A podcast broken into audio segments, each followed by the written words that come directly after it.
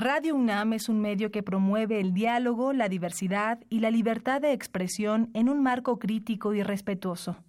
Los comentarios expresados a lo largo de su programación reflejan la opinión de quien los emite, mas no de la radiodifusora.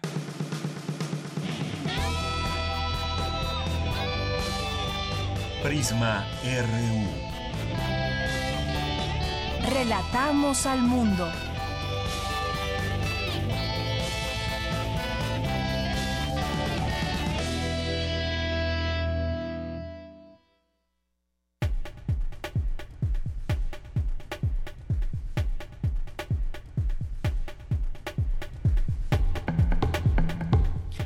Muy buenas tardes. Gracias por acompañarnos aquí en Prisma RU en esta emisión de noticias que se transmite todos los días de 1 a 3 de la tarde. Noticias de nuestra universidad, noticias de México y del mundo, además de secciones que le vamos presentando todos los días a lo largo de la emisión.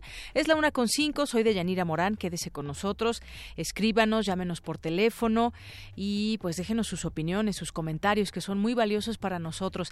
Nuestro teléfono en cabina es el 5536 40 y nuestro, nuestro Twitter es arroba PrismaRU y nuestro Facebook PrismaRU.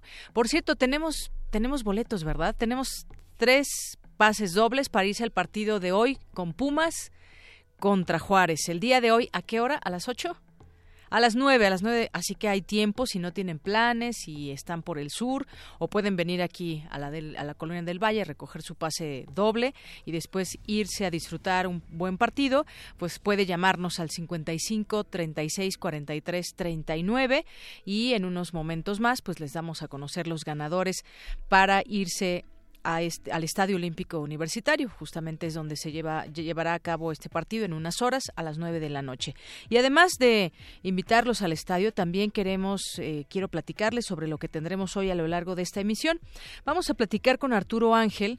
Arturo Ángel es eh, reportero, periodista de Animal Político y escribió un libro eh, en colaboración también que se llama Duarte, el priista perfecto. Javier Duarte, ese exgobernador de Veracruz, del cual no aparece su fotografía en todas las fotos que están ahí en Palacio de Gobierno y que penden en una sala importante. Todos los gobernadores están, menos él. Y bueno, pues las razones, sabemos y conocemos mucho de lo que de lo que hizo durante su mandato, que fue desviar recursos, miles de millones de pesos, eh, se enriqueció de manera ilícita y muchas otras cosas. Y todo esto justamente salió de una investigación periodística y Arturo Ángel aquí nos platicará cómo pues cómo se cómo vivió todo este proceso cuánto tiempo le llevó esta investigación y además hoy que está en la cárcel está acusado por todos los delitos que se le que se le atribuyen, y me refiero a que si legalmente pesan sobre él todos los delitos que cometió o solamente algunos y además qué posibilidades hay que se regrese o no el dinero. Eso es algo muy importante porque eh, fueron muchos millones de pesos y que además mucha gente dejó de beneficiarse a través de programas y muchas otras cosas. El dinero del gobierno pues quedó en manos de él y sus cómplices. Platicaremos de eso más adelante en nuestra segunda hora de Prisma RU. También hoy platicaremos con la maestra Gloria Careaga Pérez, profesora de la Facultad de Psicología de la UNAM, porque eh, bueno, también fue secretaria académica del Programa Universitario de Estudios de Género de la UNAM de 1994 2000 y ahora se integran al grupo asesor de ONU Mujeres. Ya nos platicará pues todas las los eh, proyectos que hay desde ONU Mujeres. Platicaremos con Gloria Careaga más adelante. Y también pues desafortunadamente el tema de la violencia que quisiéramos dejar de lado pues no se puede, está presente y hay que seguirlo analizando. Eh, salió hace unos días el resultado de semáforo delictivo el día de ayer me parece y pues se incrementó en 55% las ejecuciones por parte del crimen organizado. Y platicaremos con su fundador, Santiago Roel, fundador de, Semáforo Delictivo, y que nos platicará un poco sobre este escenario, porque ahora muchas de estas muertes derivan de la pelea de el territorio, de territorios por parte de distintos grupos de, cárteles de la droga. Eh, también más adelante tendremos, por supuesto, nuestras breves internacionales y también escucharemos un poema de Margarita Castillo de Nicanor Parra. Así que quédese con nosotros aquí en esta emisión de noticias. Eh, de aquí a las 3 de la tarde, es la una con 9 y arrancamos con nuestro resumen informativo. Relatamos al mundo. Relatamos al mundo.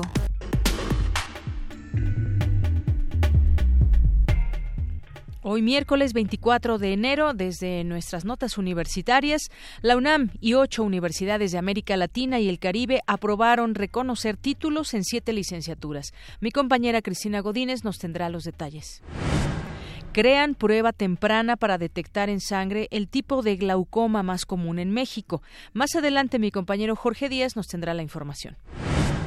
Dulce García nos hablará sobre la complejidad de la violencia en México, una perspectiva biopsicosocial del imaginario de nuestro país.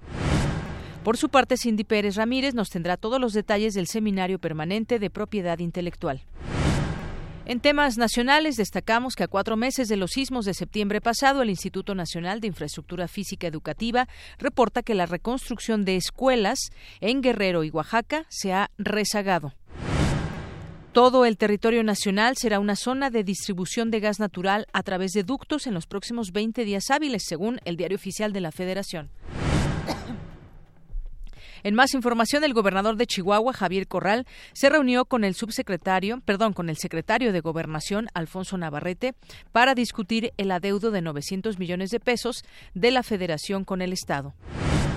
José Antonio Meade, precandidato presidencial del PRI, presentó un paquete de iniciativas de ley en materia de combate a la corrupción bueno, con los fantasmas que carga durante su precampaña, pues bueno, está difícil eh, creer que en este país se va a acabar la corrupción.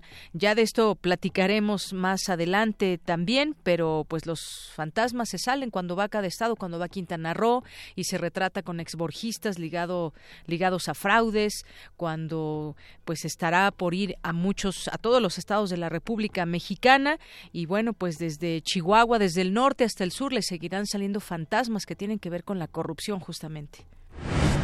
Pese a las pugnas entre el PRI y el Partido Verde Ecologista, estos partidos políticos inscribieron la coalición por la gubernatura del estado de Chiapas para las próximas elecciones. Silvia Ortega Salazar y Rodolfo Turán, Tuirán fueron designados como subsecretarios de Educación Media Superior y Educación Superior, respectivamente, en la Secretaría de Educación Pública. La primera contingencia ambiental podría presentarse el próximo 15 de febrero debido al clima adverso que se presentará en las próximas semanas, advirtió la Comisión Ambiental de la Megalópolis. Bueno, también podríamos ir conociendo qué se puede hacer ante ya con esta información que se tiene previa y tratar de evitar eso que podría parecerse inevitable, pero que quizás podamos hacer algo. Y la Vocería de Seguridad del Estado de Tamaulipas emitió una alerta de riesgo por detonaciones de arma de fuego y bloqueos en diversos puntos de Reynosa. En economía, el organismo regulador petrolero aprobó que México pueda licitar el 25 de julio 37 contratos de licencia para la exploración y explotación de hidrocarburos en áreas terrestres. El índice nacional de precios al consumidor aumentó 0.24% en la primera quincena de enero, con lo que la inflación fue de 5.51% respecto al mismo periodo de 2017. La Comisión Reguladora de Energía se comprometió con el sector industrial a revisar la fórmula de cálculo de las tarifas eléctricas y a corregir distorsiones que provocaron aumentos de hasta 150%. En temas internacionales, el director de la CIA, Mike Pompeo, Mike Pompeo, fue interrogado por la oficina del fiscal especial Robert Mueller como parte de la investigación sobre la interferencia rusa en la elección presidencial de 2016. El exmédico estadounidense Lawrence Larry Nassar fue condenado este miércoles a una pena de 40 a 175 años de cárcel por abusos sexuales contra decenas de gimnastas a lo largo de por lo menos tres décadas. Hoy en la UNAM, ¿qué hacer y a dónde ir? Te invitamos a la proyección del video Universe, Black Holes and Beyond, An Answer to Everything, disponible hasta el próximo 28 de enero en la sala de proyecciones de la Biblioteca Manuel Sandoval Vallarta. La entrada es libre. Continúa la vigésimo primera edición del Tour de Cine Francés en el Centro Cultural Universitario, con la proyección del largometraje El Reencuentro, dirigido por Martín Provost. Hoy y mañana en la Sala Julio Bracho a las 11, 16.30 y 19.30 horas. El Museo Universitario del Chopo te invita a visitar la exposición colectiva Notas para una Educación Económico-Sentimental de miércoles a domingo de 11 a 19 horas. Como parte del Festival Internacional de Piano 2018, esta tarde se presenta la multipremiada pianista rusa Slata Chocheva con un programa musical que incluirá obras de Chopin y Rachmaninoff. La cita es a las 20:30 horas en la sala Nezahualcóyotl del Centro Cultural Universitario. La entrada cuesta 150 pesos con los descuentos habituales.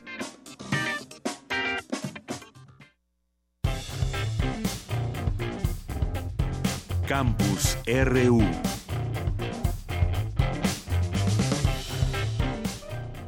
Bien, arrancamos en nuestro campus RU con esta serie de este reportaje en varias series que les presentamos de aquí al viernes y hoy en este miércoles Dulce García en esta entrega nos presenta el aguijón en el mito, con el aguijón en el mito y las pinzas en la ciencia. Hoy se trata sobre las primeras menciones científicas, las cuales aún van impregnadas de mitos. Adelante.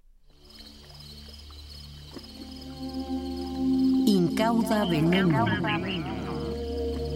En la cola, el veneno.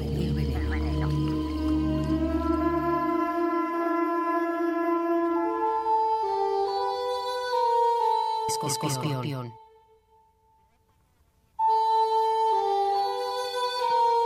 Es una tradición. No, no una amenaza.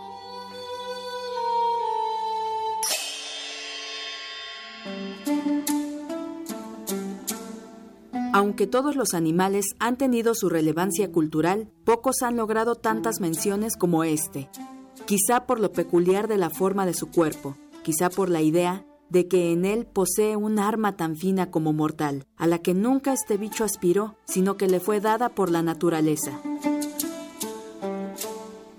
Esa misma ponzoña lo llevó a los laboratorios, pero antes a ser observado detenidamente por los primeros estudiosos y otros, quienes inevitablemente tendrían contacto con él. El, esqueleto de la se llama punzón de la venganza. Aristóteles los describió así.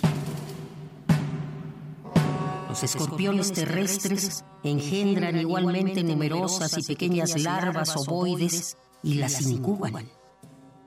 Cuando éstas han alcanzado su pleno desarrollo, los padres son expulsados, como en el caso de las arañas, y muertos por sus hijos, pues su número gira a menudo alrededor de las once. Aristóteles ya sabía también que había distintas especies. En la zona de Faro y en otros lugares, los escorpiones no son peligrosos, mientras que en otros lugares, como en la Isitia, son numerosos, grandes y peligrosos, y si pican a un hombre o a una fiera cualquiera, los matan.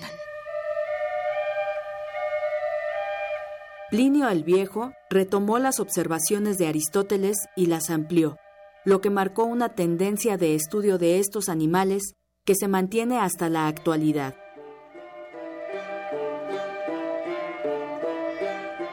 Es una plaga cruel con un veneno como el de las serpientes, salvo que con un suplicio más insoportable. Matan con una lenta agonía que dura tres días.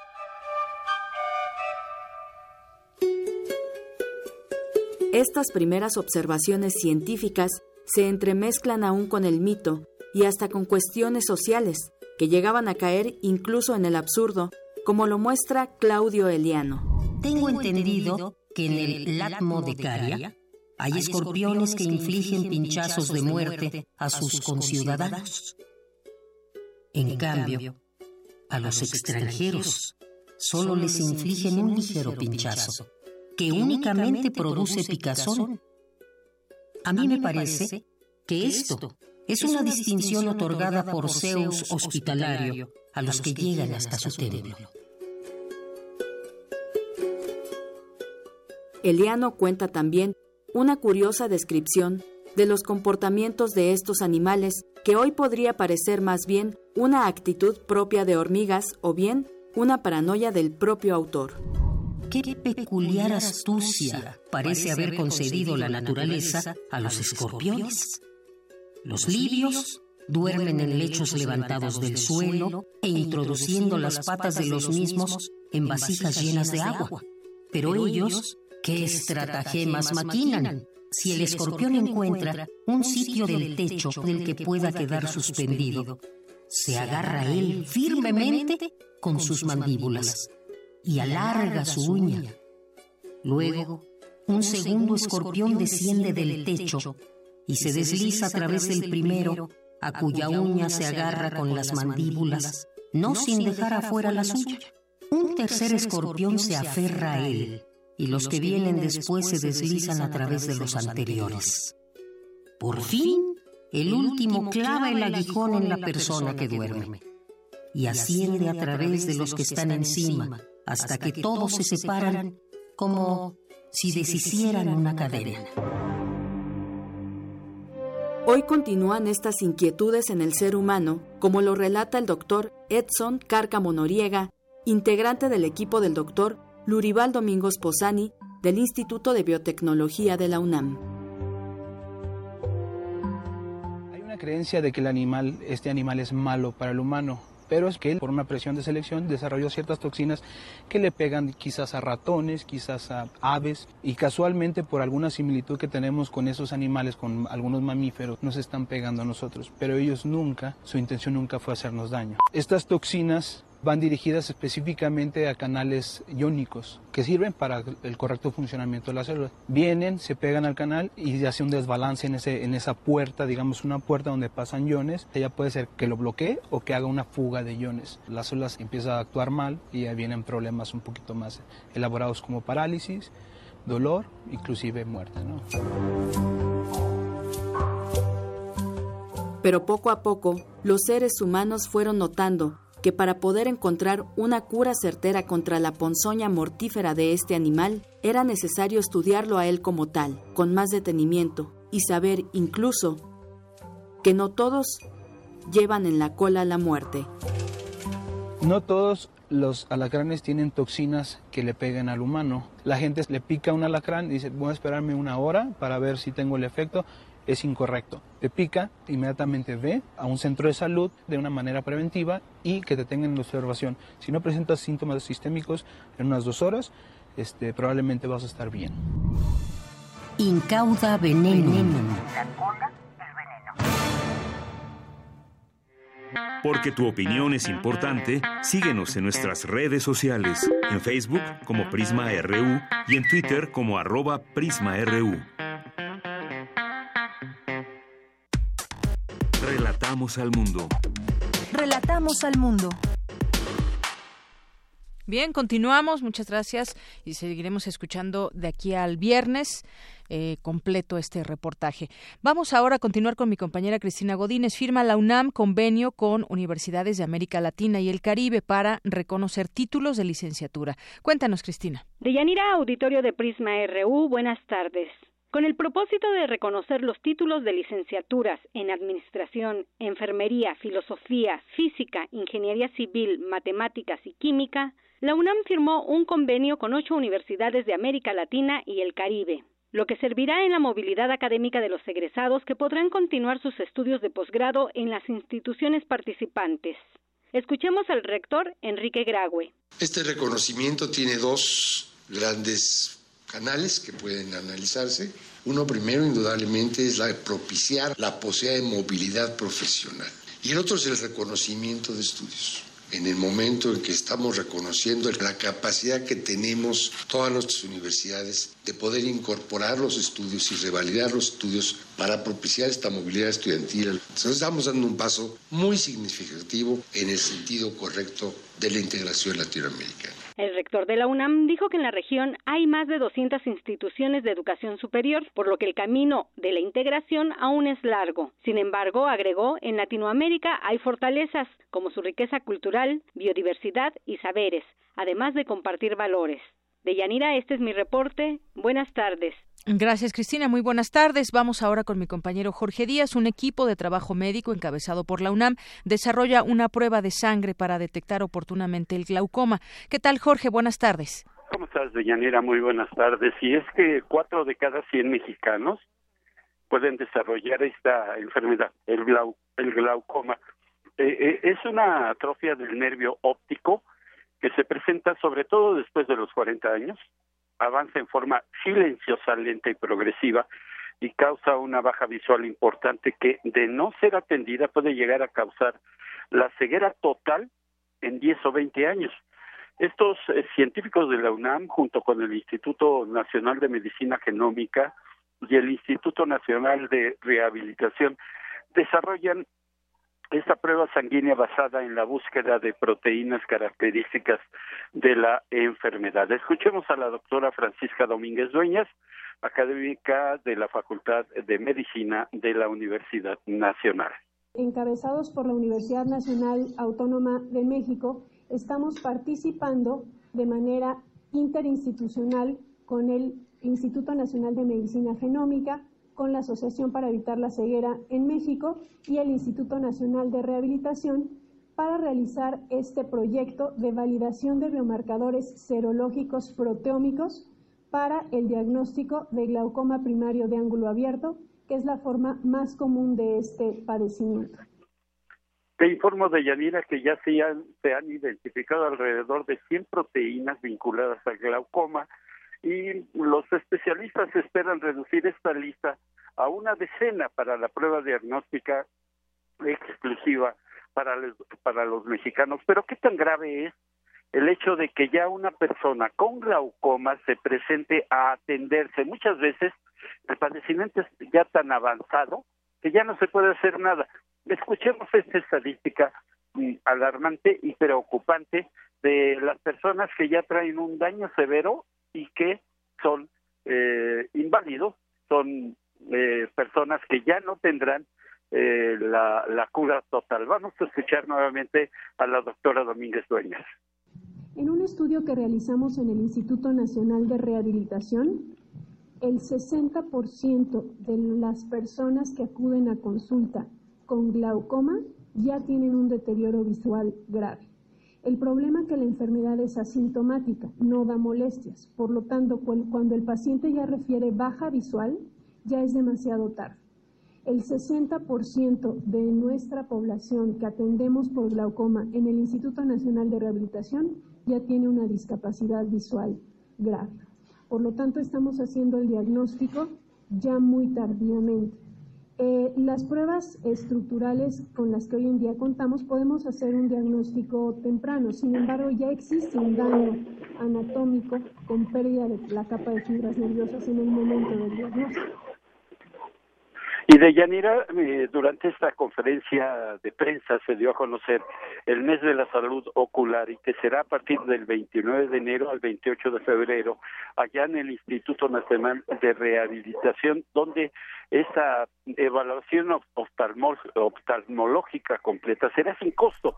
Se espera recibir aproximadamente a 500 personas, 500 pacientes, pero la recomendación es que después de los 40 años hay que hacerse un examen ocular, se tenga o no se tenga el padecimiento, porque ya lo escuchamos, es silencioso, paulatino y además avanza rápidamente este mal. De Yanira lo que yo tengo.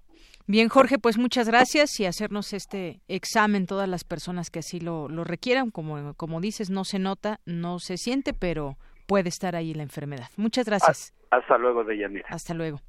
Vamos ahora con mi compañera Virginia Sánchez ante el, la inminente necesidad de recursos humanos para el desarrollo e implementación de energía eólica en nuestro país. El Instituto de Energías Renovables ofrece información especializada en este ámbito. ¿Qué tal, Vicky? Muy buenas tardes. Hola, ¿qué tal, Deyanira? Muy buenas tardes a ti, el auditorio de Prisma RU. Pues la energía eólica es una fuente renovable de energía y consiste en aprovechar la energía cinética del viento para transformarla en energía eléctrica y para ello se utilizan los dispositivos aerogeneradores, los cuales basan parte de su funcionamiento en el principio físico de sustentación que utilizan en las alas de los aviones. Se rediseñan estos perfiles aerodinámicos para generar ese movimiento de rotación y este movimiento es usado para conectarse a un generador eléctrico y así se genera la energía eléctrica. Y en México, desde hace aproximadamente 13 años, se ha comenzado la instalación de algunas de estas fuentes renovables y hoy en día se contemplan para el desarrollo de 20 o 30 metas de generación que puedan implementarse para el año 2030. Así lo señaló Osvaldo Rodríguez Hernández del Instituto de Energías Renovables de la UNAM, quien nos comparte mayores detalles sobre este proyecto. Por tener una idea, hoy tenemos suficientes aerogeneradores para abastecer energía a cuatro estados pequeños. Aunque tenga intermitencias y demás, digamos que tenemos la capacidad, si estas plantas funcionaran todo el tiempo, de abastecer la energía. Si nosotros contemplamos y seguimos las metas que se han fijado, tendríamos prácticamente instalar seis veces hoy la capacidad que se tiene instalada. Entonces, y, esta meta para el 2030, pues eh, ya está a la vuelta de la esquina, ¿no? Entonces, en los próximos 10 años tendremos que quintuplicar las capacidades instaladas en esta materia de energía eólica. Y esto, evidentemente, demandará una modernización del sector eléctrico, de aumentar nuestra capacidad de transmitir energía en este ámbito, conocer cuáles son las principales deficiencias, los potenciales, cuáles son los retos técnicos que hay que vencer para la instalación de esta fuente renovable en el país y para poder ayudar a esta penetración, que es la apuesta que ya se ha establecido, pues va a requerir necesariamente recursos humanos especializados en el área. Y precisamente sobre la necesidad de formar los recursos humanos que requiere el desarrollo e implementación de estas fuentes de energía, el especialista señala que se necesita desde el nivel técnico hasta profesional que puedan dar un soporte a todo un sector energético que tiene planes de crecimiento en el país, ya que asegura se requerirá de 135 mil especialistas en el área. Y para ello, el Instituto, Instituto de Energías Renovables cuenta con la oferta académica al respecto. En particular sobre el Instituto de Energías Renovables, históricamente se ha ofrecido formación de recursos humanos y hoy día se oferta la licenciatura, la maestría y el doctorado en donde pues contribuimos en esta formación de recursos humanos. Hace un par de años, CONACYT sacó en conjunto con la Secretaría de Energía y el Fondo de Sustentabilidad una convocatoria orientada en este sentido. Y pues lo que nosotros presentamos en este proyecto es atender al sector en particular de la energía eólica al interior del instituto aprovechando toda esta infraestructura con la que ya se contaba. Y de lo que trata este proyecto es ofrecer una alternativa clara a los alumnos, a las personas que están interesadas en desarrollar un doctorado en el ámbito eólico, es ofertar algún conjunto, algún esquema o tender una red de colaboración tanto a nivel nacional o con algunas otras universidades en el extranjero especializadas en la formación de recursos humanos en temas que tengan que ver con energía eólica. Y bueno, pues entonces para aquellos interesados o interesadas en formarse o especializarse en esta área, pueden consultar la oferta del Instituto de Energías Renovables a través de la página www.iir.unam.mx. Este es mi reporte de Yanira. Gracias, Vicky. Además, una carrera muy, muy actual. Sí, claro. Sí, y como él dice, bueno, se van a requerir muchísimos de estas gentes formadas de este recurso humano. Entonces, bueno, ahí está el espacio adecuado e idóneo para quienes les interese formarse en esta especialidad. Así es. Vicky, muchas gracias. Gracias a ti. Buenas, tardes. Tu opinión es muy importante. Escríbenos al correo electrónico prisma.radiounam@gmail.com. Prisma RU. Relatamos al mundo. Bien, continuamos. Es la una de la tarde con 33 minutos y ONU Mujeres anunció nuevas integrantes de su grupo asesor de la sociedad civil para América Latina y el Caribe y son cuatro destacadas representantes del movimiento de mujeres que fueron seleccionadas como integrantes titulares del grupo asesor de la sociedad civil de ONU Mujeres para América Latina y el Caribe y cuatro integrantes suplentes y entre ellas está eh, la doctora Gloria Careaga que justamente ya la tenemos en la línea telefónica. Ella es profesora de la Facultad de Psicología de la UNAM, fue también secretaria académica del Programa Universitario de Estudios de Género de la UNAM de 1994 a 2003, del que fue cofundadora. ¿Qué tal, maestra Gloria Carea? ¿Cómo está? Muy buenas tardes. Hola, Deyanira, muy buenas tardes. Y además eh, pues felicitarle por esta por esta labor que realizará también y que ya usted nos nos platicará en este momento pues los planes los proyectos que hay desde ONU Mujeres para América Latina y el Caribe. Mira pues sí realmente es una oportunidad que abrió eh, ONU Mujeres en esta ocasión para que quienes trabajábamos aspectos que tienen que ver con la sexualidad y el género pudiéramos incorporarnos a, a este consejo. Yo apliqué igual que otras 200 mujeres y tuve la fortuna de ser una de las elegidas, aunque me quedé en esta ocasión como suplente, pero yo estoy segura de que eso abre la oportunidad de, de impulsar pues el trabajo que desde la UNAM hemos venido realizando desde la década de los noventas impulsando reflexiones alrededor de la sexualidad, el género, la diversidad sexual, y me parece que en México no hemos logrado tener una discusión tan amplia a pesar de que el movimiento LGBT cada día es más visible en nuestra sociedad, ¿no? Así es, es más visible en nuestra sociedad y debe seguirse discutiendo en muchas cosas que se deben analizar desde distintos ámbitos, no solamente uno. Y como usted dice, el trabajo que se ha hecho desde la UNAM pues ha sido amplio. Platíquenos más acerca de pues cómo cómo se llega a esta mm, actualidad con el tema de la sexualidad y el género y visto desde un organismo tan importante como la ONU. Pues mira, desde yo, yo identifico que desde que empezamos a tener una continuidad en la presencia de las mujeres en, como en la figura de alta comisionada de los derechos humanos, ellas abrieron una puerta muy importante para empujar estas discusiones y, llevar, y llevarlas del Consejo de Derechos Humanos hasta la Asamblea General. Y esto eh, logró que el mismo secretario general de las Naciones Unidas hiciera declaraciones contundentes con respecto a la discriminación que las personas sufrimos a partir de nuestra orientación sexual o, la identidad de género y que ha abierto una discusión amplísima dentro de Naciones Unidas. En México, en nuestro gobierno mexicano, desde 2016 gracias a una decisión del presidente actual, eh, se incorporó incluso al grupo núcleo de discusión alrededor de los derechos de las personas LGBT y este ha sido una ruta que ha ido cobrando fuerza muy importante en las Naciones Unidas. Entonces, el trabajo que nosotras desde la UNAM hemos venido desarrollando y con las organizaciones sociales en las que yo he tenido la oportunidad de participar también eh, dentro de, estos espacios intergubernamentales, pues abre una posibilidad muy importante para que se desarrollen y se impulsen políticas desde el ámbito internacional y que sean discutidas por los gobiernos para que realmente acabemos con la homofobia y los crímenes que sufren las personas a partir de su orientación sexual o la identidad de género, ¿no? Así es.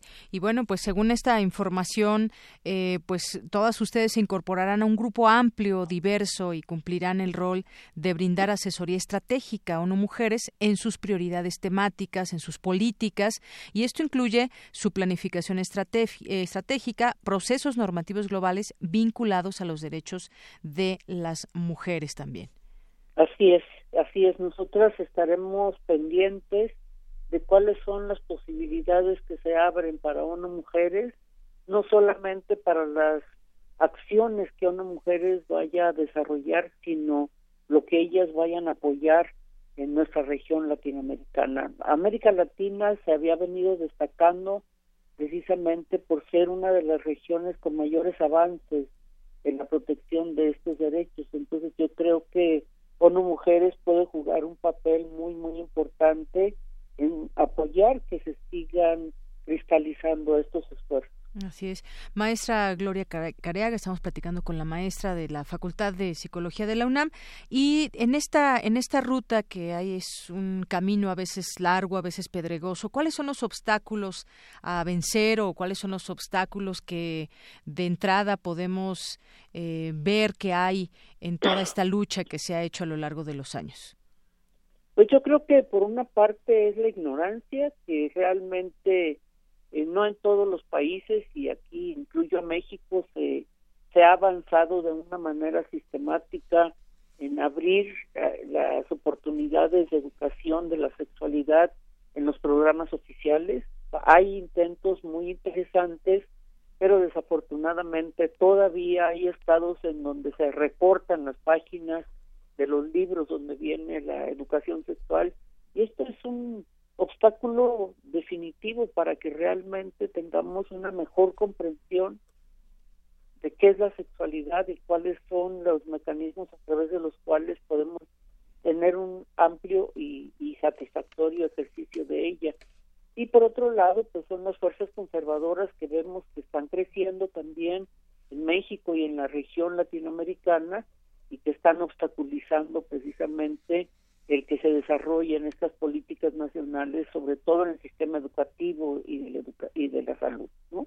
Mm, así es. Uno de los temas que usted eh, mencionaba también, luchar, seguir luchando contra la homofobia y decía también usted, la ignorancia es un tema que también habrá, habremos de vencer con, pues, con elementos y con conocimiento. Justamente es un tema ligado a la ignorancia, la homofobia. Claro, claro, realmente pienso que las personas por sí mismas no son homofóbicas, sino que hay una falta de conocimiento y una colocación de la sexualidad en un ámbito que no necesariamente es el mejor, ¿no? Que tenemos ahí vacíos muy importantes que nos impiden comprender que la sexualidad no está restringida a la reproducción, sino que es un campo, campo mucho más amplio que tiene que ver con las necesidades y con los placeres que la gente experimenta. Claro. Y además, eh, maestra, pues usted ha sido también, es una activista feminista aquí en, en, México, ha trabajado en defensa de los derechos humanos, LGBT, y bueno, pues a través de distintos trabajos, publicaciones, pues ha abordado ese tema de la sexualidad, la sociedad y pues bueno, esos temas de género que se siguen hablando y yo decía, insisto en esta parte desde distintas ópticas y perspectivas, no solamente podemos verlo desde un ámbito, el ámbito social, pero también eh, psicológico y pues toda, toda una, una serie de, de ámbitos desde donde se pueden observar y seguir investigando al respecto de estos casos y mostrándole al mundo justamente hacia dónde debemos ir con los elementos adecuados. Así es, o sea, no podemos permitir que una dimensión tan importante de la vida de las personas como es la sexualidad que está vinculada con el placer y con el desarrollo de cada uno de nosotros, lleguen incluso a convertirse en una herramienta de violencia que puede llevar hasta la muerte a algunas gentes, ¿no? Entonces yo creo que eso es algo que tenemos que desmantelar, reconstruir y realmente favorecer que haya una libre expresión. Sí, yo creo que tenemos que aprender a cómo la sexualidad forma parte de la construcción de un tejido social armónico, respetuoso, que debiera eh, enmarcar el, el, cuadro, el panorama de relaciones sociales en las que estamos inmersos y que no y que el acoso sexual, que es otra discusión, está permanentemente en la en la prensa, en los medios actualmente, nos muestra precisamente las consecuencias de tener una una poca información y, y, decisión con respecto a las relaciones que, que, establecemos a partir de esta dimensión. Claro, y seguimos aprendiendo también cómo combatir estas estas prácticas. Pues maestra, yo le agradezco mucho y además le, felicitamos desde aquí también por ser una de estas integrantes eh, suplentes que estarán ahí en haciendo este trabajo este trabajo en la ONU Mujeres para su grupo asesor de la Sociedad Civil para América Latina y el Caribe. Enhorabuena. Muchísimas gracias, Deyanira, y estoy a sus órdenes. Claro que sí, maestra. Muchas gracias. Hasta luego. Un abrazo. Hasta luego. Un abrazo. Muy buenas tardes para la maestra Gloria Careaga, profesora de la Facultad de Psicología de la UNAM. Y bueno, pues ahí eh, veremos también su trabajo, decía, con otras mujeres también que están ahí al frente para eh, seguir generando investigación, seguir generando pues conocimiento en torno a estos temas de género. Porque tu opinión es importante, síguenos en nuestras redes sociales, en Facebook como Prisma RU y en Twitter como arroba PrismaRU. Queremos escuchar tu voz. Nuestro teléfono en cabina es 55 36 43 39. Bien, continuamos una de la tarde con 44 minutos. Vamos a dar paso a la siguiente entrevista con el licenciado Santiago Roel. Él es director de semáforo delictivo porque pues ya veíamos ayer los resultados de este año que cerró 2017 donde se incrementó 55% las ejecuciones y todo eso tiene que ver con el crimen organizado y pues los cárteles de la droga también que operan a lo largo y ancho de este país. Le doy la bienvenida a este espacio, licenciado Santiago Roel. Buenas tardes. Gracias, buenas tardes. Gracias por la invitación. Bien, pues 55% de ejecuciones que aumentaron es un porcentaje muy alto. Eso es lo que incrementó en el 2017 el número de ejecuciones si lo comparamos contra el año anterior. Y un dato todavía más contundente es que de todos los homicidios en México, que por cierto se rompió un récord de homicidios, el 75% de esos homicidios son ejecuciones de crimen organizado.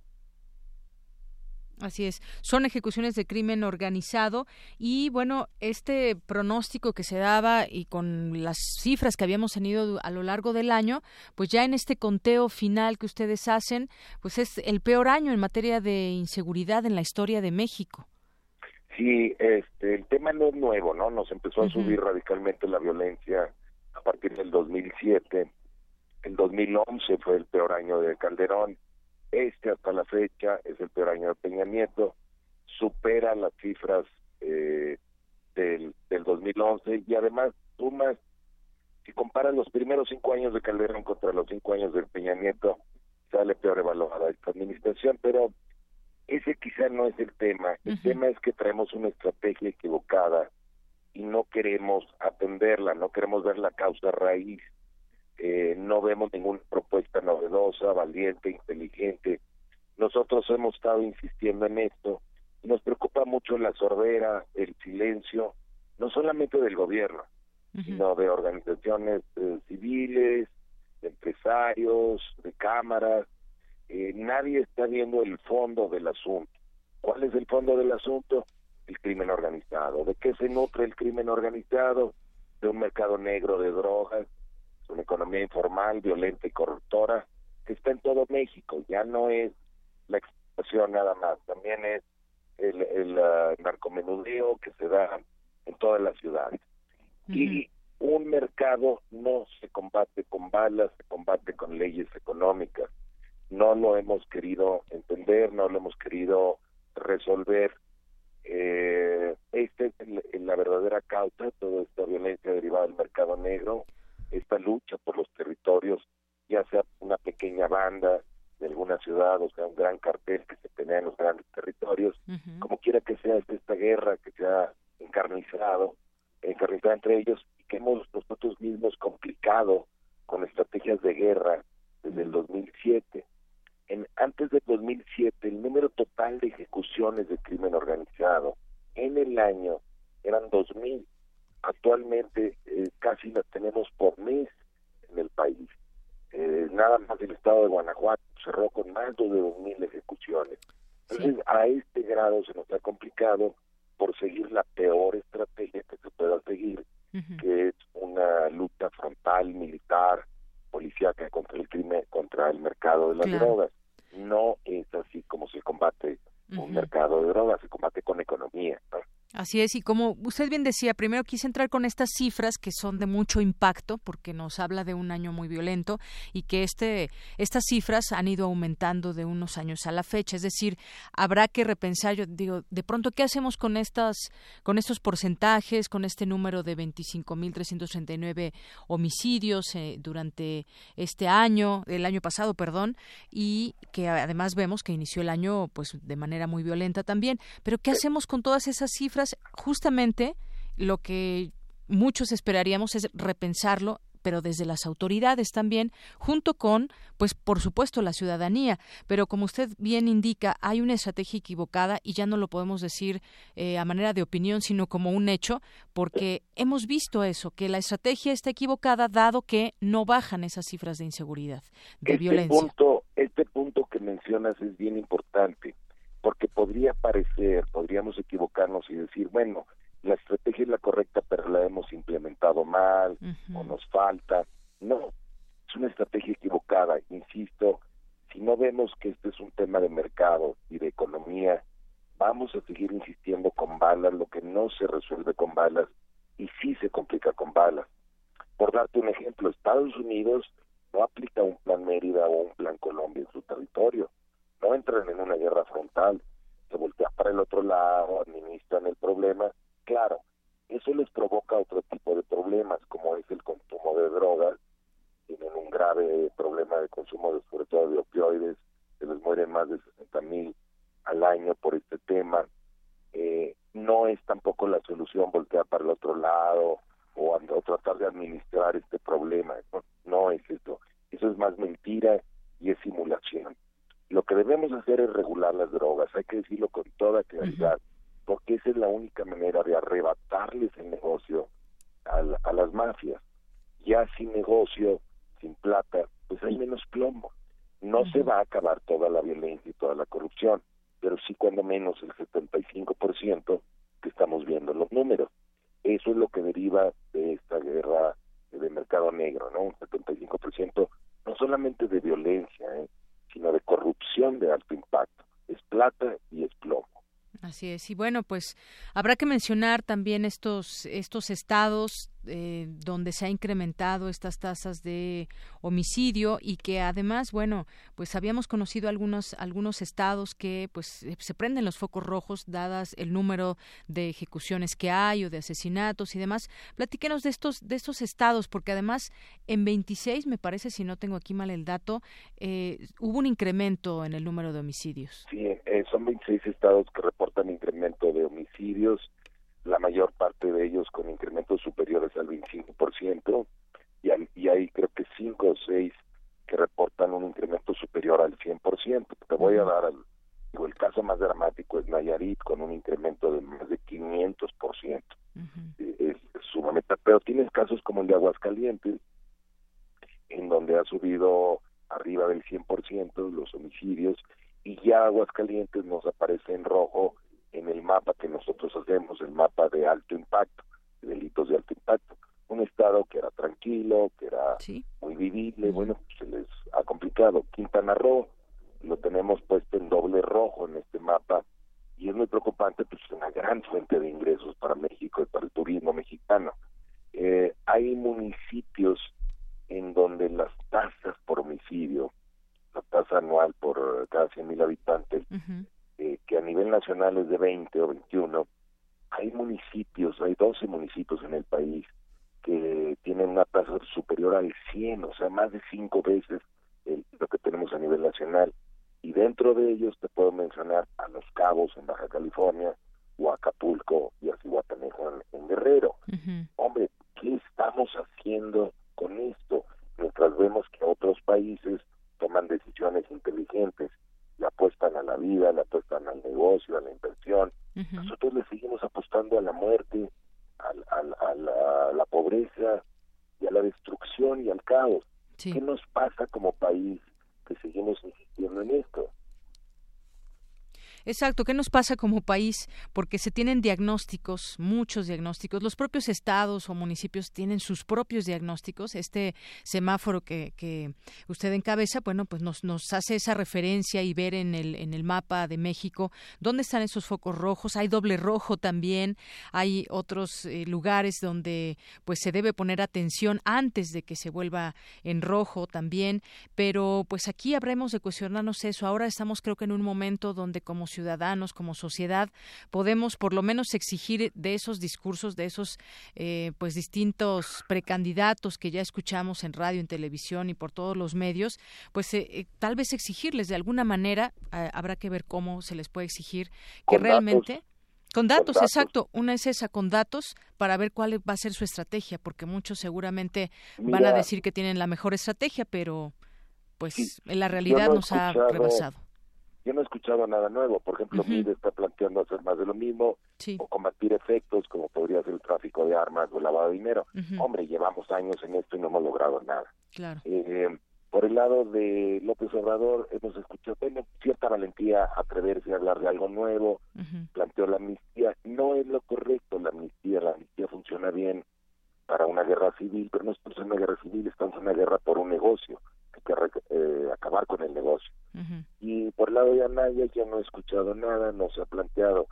Sí veo en algunos partidos, mira, me gusta el movimiento ciudadano, está proponiendo el tema de regulación. Entonces, es un tema que debemos impulsar los mexicanos, los medios de comunicación, los ciudadanos, para que los, los candidatos lo toquen. Llegue quien llegue al poder, tiene, tenemos que estar de acuerdo en que hay que cambiar la estrategia, que es un gran fracaso y que lo más provechoso para México en este momento es quitarle el negocio a las mafias y, y, a través de la regulación. Ahora, podemos empezar con dos drogas que es la marihuana, que ya estaba súper discutida, ya hay modelos muy claros de cómo hacerlo, es algo relativamente rápido y sería un gran negocio también para mucha gente, para todos los mexicanos y no para unos cuantos narcos y unos cuantos narcopolíticos. Y el otro tema, el de la amapola con fines médicos, en vez de hacer heroína, vamos a hacer medicamentos para los mexicanos. Esas son las dos drogas con las que podemos empezar. Y luego hay otros temas, ¿no? Hay drogas peligrosas que andan por ahí, como las metanfetaminas, que tienen otro tratamiento, pero que también se deben de resolver a través de un control por parte del Estado y no por un control por parte de las mafias. Así es, sí, hay, es decir, hay que seguir discutiendo todas las posibilidades. Hasta hoy, justamente, no hemos, no hemos encontrado o escuchado una estrategia eh, bien planteada y demás. Quizás se han mencionado algunas cosas muy por encima, pero pues ya tal vez en las campañas veamos algo más más serio, pero ahí están los datos, eso eso me gustó mucho, cómo nos podemos organizar para exigir como sociedad, pues con los datos. Y, y cada lugar cambio, ningún gran cambio ha venido de los políticos, son tenemos que ser los ciudadanos y los medios de comunicación los que lo impulsemos. Así es. Y bueno, pues nos toca hacer también nuestra parte como ciudadanos. Pues yo te agradezco mucho, eh, Santiago Roel, que nos des estos datos y que, pues, eh, poner otra vez en la mesa este tema de la estrategia equivocada. Creo que ahí de ahí derivan también muchos análisis que se les pueden hacer llegar a las propias autoridades o ya los tienen o, pues, ver de qué manera se organiza la sociedad. Ahí está nuestra página, semáforo.mx, ahí tenemos el semáforo nacional de los estados y de muchos municipios, se actualiza mes a mes, y hay este tipo de planteamientos, porque mira, lo peor que nos puede pasar es quedarnos con esta amargura y sensación de que no se puede hacer nada. Claro que se puede hacer, y claro que lo podemos resolver, y claro que México se merece la paz y podemos alcanzarlo. Podríamos, podremos, esa será la pregunta. Podríamos, puede ser que sí. No lo pongas en duda, pero requiere participación ciudadana. Claro. Requiere participación informada, porque en este tema en especial hay mucha desinformación, y mucha ignorancia. Así es. Sí, bueno, quizás no quisiera ponerlo en duda de verdad, pero a veces la realidad nos rebasa. Pero sí, siempre hay una esperanza y siempre hay que luchar para ello. Pues muchas gracias, Santiago. Al contrario, gracias a ti. Hasta luego, muy buenas tardes. Santiago Roel, director de Semáforo Delictivo. ¿Y ustedes qué opinan? Bueno, pues nos pueden escribir, nos pueden llamar aquí a Radio UNAM en el 5536 4369 en nuestro Facebook o nuestro Twitter arroba Prisma RU. Porque tu opinión es importante, síguenos en nuestras redes sociales, en Facebook como Prisma RU y en Twitter como arroba PrismaRU. Prisma RU. Relatamos al mundo. Continuamos una de la tarde con 57 minutos y ayer eh, falleció a los 103 años el antipoeta chileno Nicanor Parra eh, se dio a conocer a través de sus eh, familiares ayer y estuvo, estuvieron escuchando seguramente si sintoniza la emisora pues alguna cápsula respecto de, de su vida también y en distintos espacios se ha hablado de ello. Nosotros queremos regalarle un poema justamente de Nicanor Parra en voz de Margarita Castillo. De ejercicios respiratorios. 12. Nicanor Parra.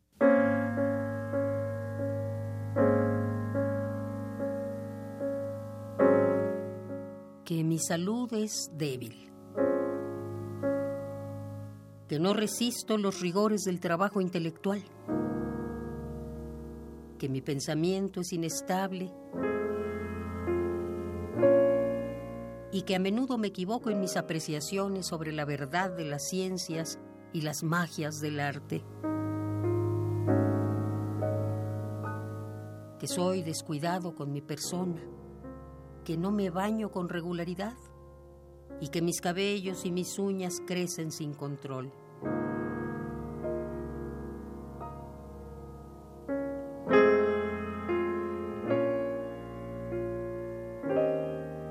que he derrochado mi hacienda en beneficio de los pobres de espíritu, que he favorecido más de lo justo y necesario a los enfermos, que he permanecido largas horas en los cementerios, disfrutando paganamente de la soledad y del silencio consagrado a los muertos.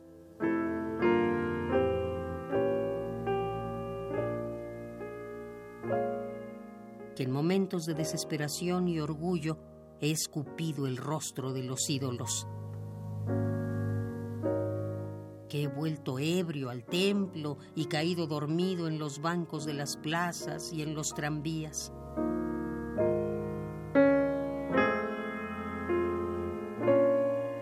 Y que gasté mi juventud en viajes inútiles y estudios innecesarios.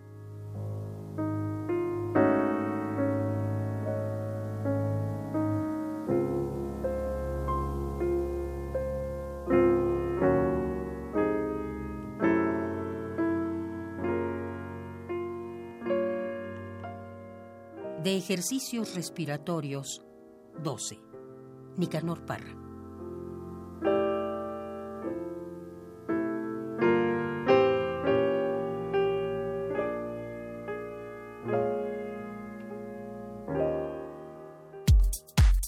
Prisma RU. Relatamos al mundo.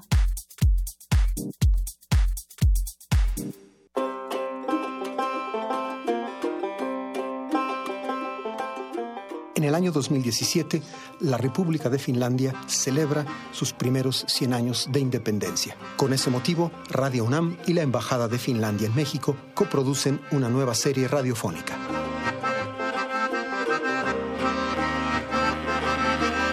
Soy Juan Arturo Brennan y los invito a escuchar Finlandia, 100 años, 100 músicas. Aquí en Radio UNAM, FM, los martes y los viernes, un poco después de las 10 de la mañana, terminando primer movimiento. Finlandia, 100 años, 100 músicas.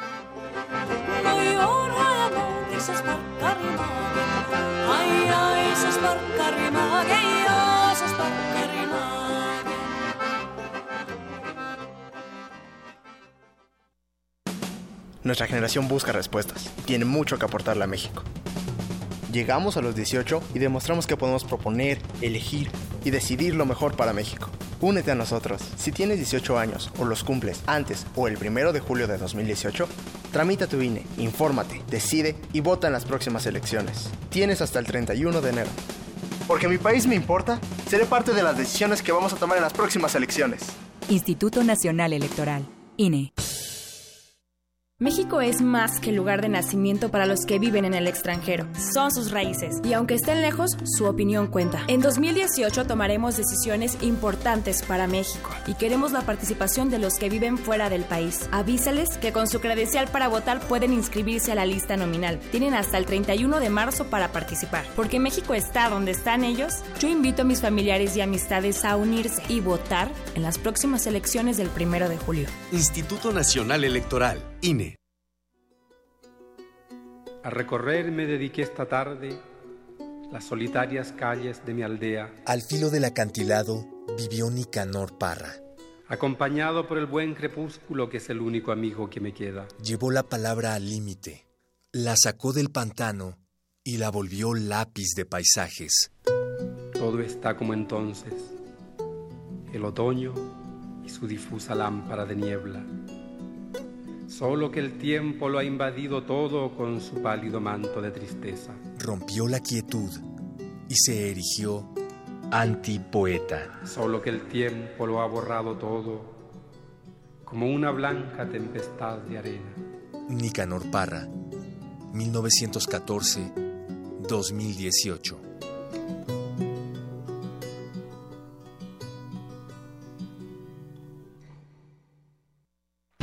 Juntos somos invencibles. En Alianza hemos sacado al PRI corrupto del gobierno y hemos metido a los culpables a la cárcel. Todos juntos haremos un México más justo, más seguro y más contento. Para eso el PAN, PRD y Movimiento Ciudadano hicimos un solo frente.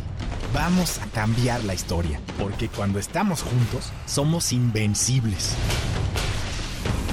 PAN, el cambio inteligente. Mensaje dirigido a militantes del PAN. En estos difíciles momentos que nos ha tocado vivir a causa de los desastres naturales, somos muchos los mexicanos que hemos apoyado sin dudar. Corre la voz, porque el apoyo debe continuar. Corre la voz, porque no debemos detenernos. Somos muchos los que estamos sumados para levantar México. Es hora de correr la voz para que sigamos aportando todos. El PRI escuchó el mensaje, ha entregado 258 millones de pesos y va a informar puntualmente en qué se está invirtiendo ese dinero. Primero, lo primero. Primero es México. PRI.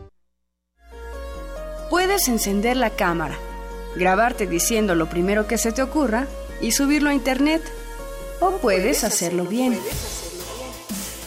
Radio UNAM te invita a construir tu propio espacio de expresión en la red con el taller Videoblogging, el poder de los influencers, impartido por Alejandro Valdés Barrientos. Aprende a llevar tu idea a un guion y a traducirla en video. Inicia el jueves 8 de febrero. Inscripciones, costos y descuentos al 5623-3273. Nuevos medios de comunicación para nuevas opiniones. Radio UNAM, Experiencia Sonora. Relatamos al mundo. Relatamos al mundo. Mañana en la UNAM, ¿qué hacer y a dónde ir?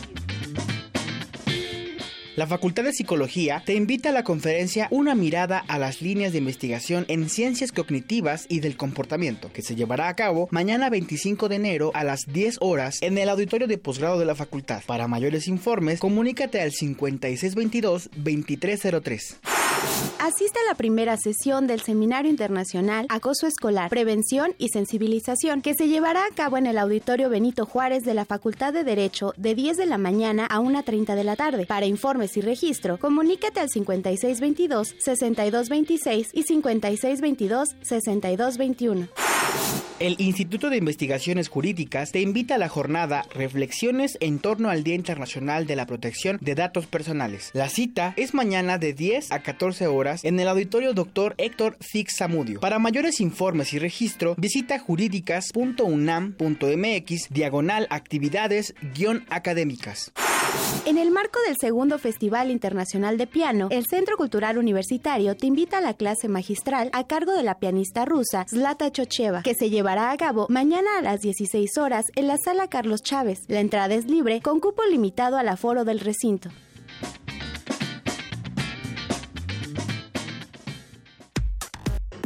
Prisma RU.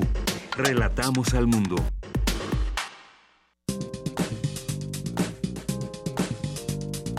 Cultura RU. Bien, continuamos con la sección de cultura. Adelante, Tamara Quiroz. Deyanira, muy buenas tardes. Gracias a todos los que nos acompañan. Esta tarde, en nuestra sección de cultura, vamos a platicar con el fotógrafo Fernando Cordero. Fernando, bienvenido a este espacio. Muchas gracias por acompañarnos a través de la frecuencia de Radio UNAM.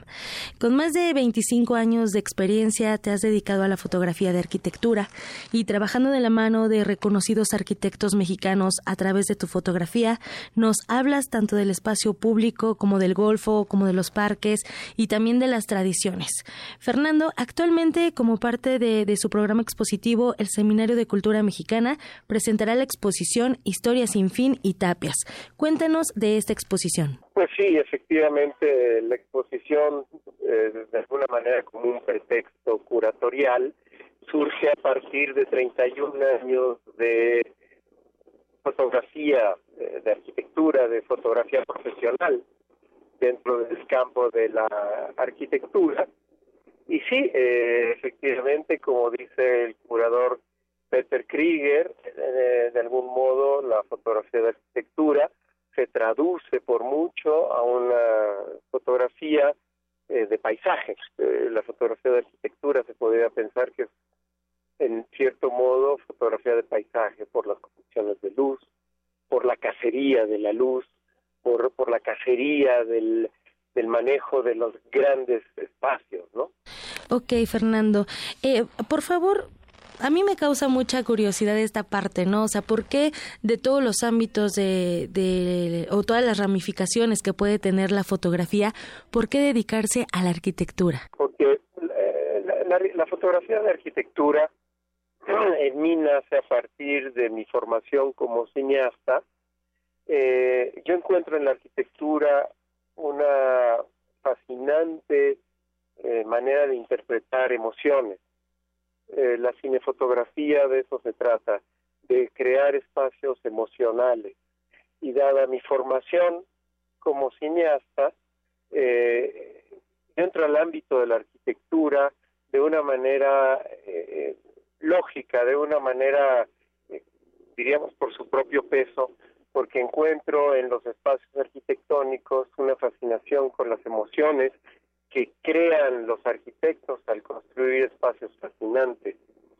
Y evidentemente eh, también son espacios que una vez que son habitados, eh, también se llenan de emociones. Y yo lo único que hago es interpretar esas emociones y lograr crear retratos de quienes las habitan o de quienes las construyeron. Ok, y ahora cuéntanos por favor cómo está conformada la exhibición Historia sin fin y tapias. Eh, la exposición, digamos que son dos exposiciones en una, podríamos decir que son dos exposiciones en una, eh, se lleva a cabo en el Seminario de Cultura Mexicana. Eh, como ustedes saben, el Seminario de Cultura Mexicana es una institución que desde hace más de 75 años ha albergado a científicos, artistas, politólogos, economistas y médicos y un extenso abanico de hombres y mujeres que trabajan de manera sabia y prudente para divulgar el conocimiento en todos los rincones del país a través de misiones culturales. La entrada es libre, la entrada es gratuita y la galería se encuentra en Presidente Mazarik 526 en Polanco, la Ciudad de México. Reitero, la entrada es libre. La curaduría, evidentemente, ya lo dije, corre a cargo de Peter Krieger y toda la coordinación eh, y producción corre a cargo, a cargo de Delfín Cachadurian, eh, se está llevando a cabo la producción de un libro, la edición de un libro, eh, el diseño es de Mónica Zacarías, en fin, eh, el, seminario a mí me invitó con un tiempo muy generoso para armar algo de mucha calidad. he tenido un año y medio para armar esta exposición, lo cual ha hecho que he podido reunir a talentos que me hacen mirar mi propia obra de maneras distintas y me proyectan hacia nuevas etapas de búsqueda. Esta es una exposición toda conformada eh, con tomas hechas analógicamente. Yo no hago fotografía digital eh, y para mí esto también es relevante. La, la, la, la exposición en su totalidad es fotografía analógica. Claro, porque digamos que es un, un trabajo artesanal, un, un, trabajo clásico, que además trabajando en conjunto siempre se aprende y eso creo que también se valora de los artistas, ¿no? Que siempre estén abiertos a trabajar en conjunto. Y bueno, también para el auditorio que nos está escuchando, el acto inaugural de la exposición se realizará este sábado 27 de enero a las 12 del día en la Galería 526. del Seminario de Cultura Mexicana. Y ya para finalizar, Fernando, ¿dónde podremos conocer, además de esta exposición, que es una buena oportunidad de conocer tu trabajo de manera, digamos, física, en qué otros lugares o plataformas podemos conocer más de tu trabajo? En mi página de internet pueden ir www.fernandocordero.com.mx Fernando Cordero, muchísimas gracias por la invitación que haces al auditorio de Prisma RU y bueno, esperemos que esta exposición sea todo un éxito. Por cierto, ¿hasta cuándo está disponible? Va a estar, va a estar dos meses montada y esperamos que haya una itinerancia dentro de la República y bueno, por supuesto, ojalá pueda salir también eh, de México. Perfecto, pues vamos a dar difusión a, esta exposición y a no perder la oportunidad de acudir. Siempre es importante aprender. Muchísimas gracias, Fernando Cordero, por esta entrevista. Le deseo un excelente día. Muchísimas gracias a ustedes y a, su público. Hasta pronto. Muy bien, vamos a compartir también esta información en nuestras redes sociales para aquellos que quieran acudir a la galería y ver el trabajo fotográfico de Fernando Cordero. Por hoy me despido y les deseo una excelente tarde. Porque tu opinión es importante, síguenos en nuestras redes sociales, en Facebook como Prisma RU y en Twitter como arroba PrismaRU. Relatamos al mundo. Relatamos al mundo. Continuamos, dos de la tarde con 14 minutos. Vamos ahora con mi compañera Cindy Pérez Ramírez. Nos preparó esta nota acerca del deshielo de un iceberg en la Antártida, que sería una catástrofe para la población de los litorales en el mundo, explica un académico de la UNAM.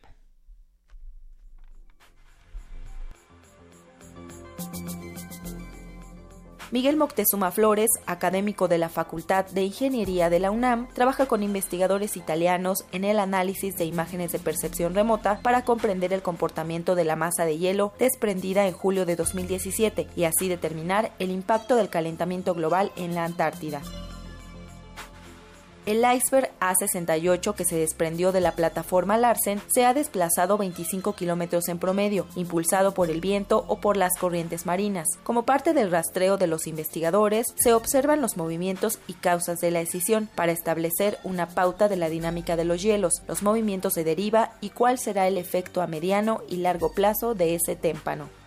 Su espesor es de 220 metros aproximadamente y se estima que su superficie es de 5.800 kilómetros cuadrados, lo que mide Aguascalientes o cuatro veces la superficie de la Ciudad de México. Algunos consideran que de continuar la tendencia del calentamiento global y el desprendimiento de los hielos, para el año 2100 el nivel de los mares podría incrementarse entre 30 centímetros y un metro. Para Radio UNAM, Cindy Pérez Ramírez. Gracias, Cindy. Vamos ahora con mi compañera Dulce García, que estuvo en la conferencia La complejidad de la violencia en México, perspectiva biopsicosocial del imaginario de nuestro país. Dulce. Deyanira, muy buenas tardes a ti al auditorio de Prisma RU. En 2016, la Comisión Interamericana de Derechos Humanos dijo que México tenía un problema grave de seguridad y violencia, corrupción y crimen organizado, extorsión y secuestro y el mismo involucramiento del Estado en la violencia. Por si eso fuera poco, 98% de los delitos quedaban impunes. A decir del doctor Javier Sandoval García, esto forma parte de un problema estructural que tiene que ver con las siguientes variables corrupción, impunidad y desigualdad. Por sí no se retroalimentan, ¿no? Mientras más impunidad hay, más desigualdad y más corrupción. Esta estructura, digamos, este, como, como en bucle de retroalimentación negativa, hace que todo esto se genere y se empeore por sí mismo. Y acá tal vez, si quisiéramos poner otro elemento estructural, para mí sería la pobreza. Si estos factores los combinamos, entonces dificultan precisamente que la, parte estructural tenga este, este proceso que permita que, haya oportunidades, ¿no?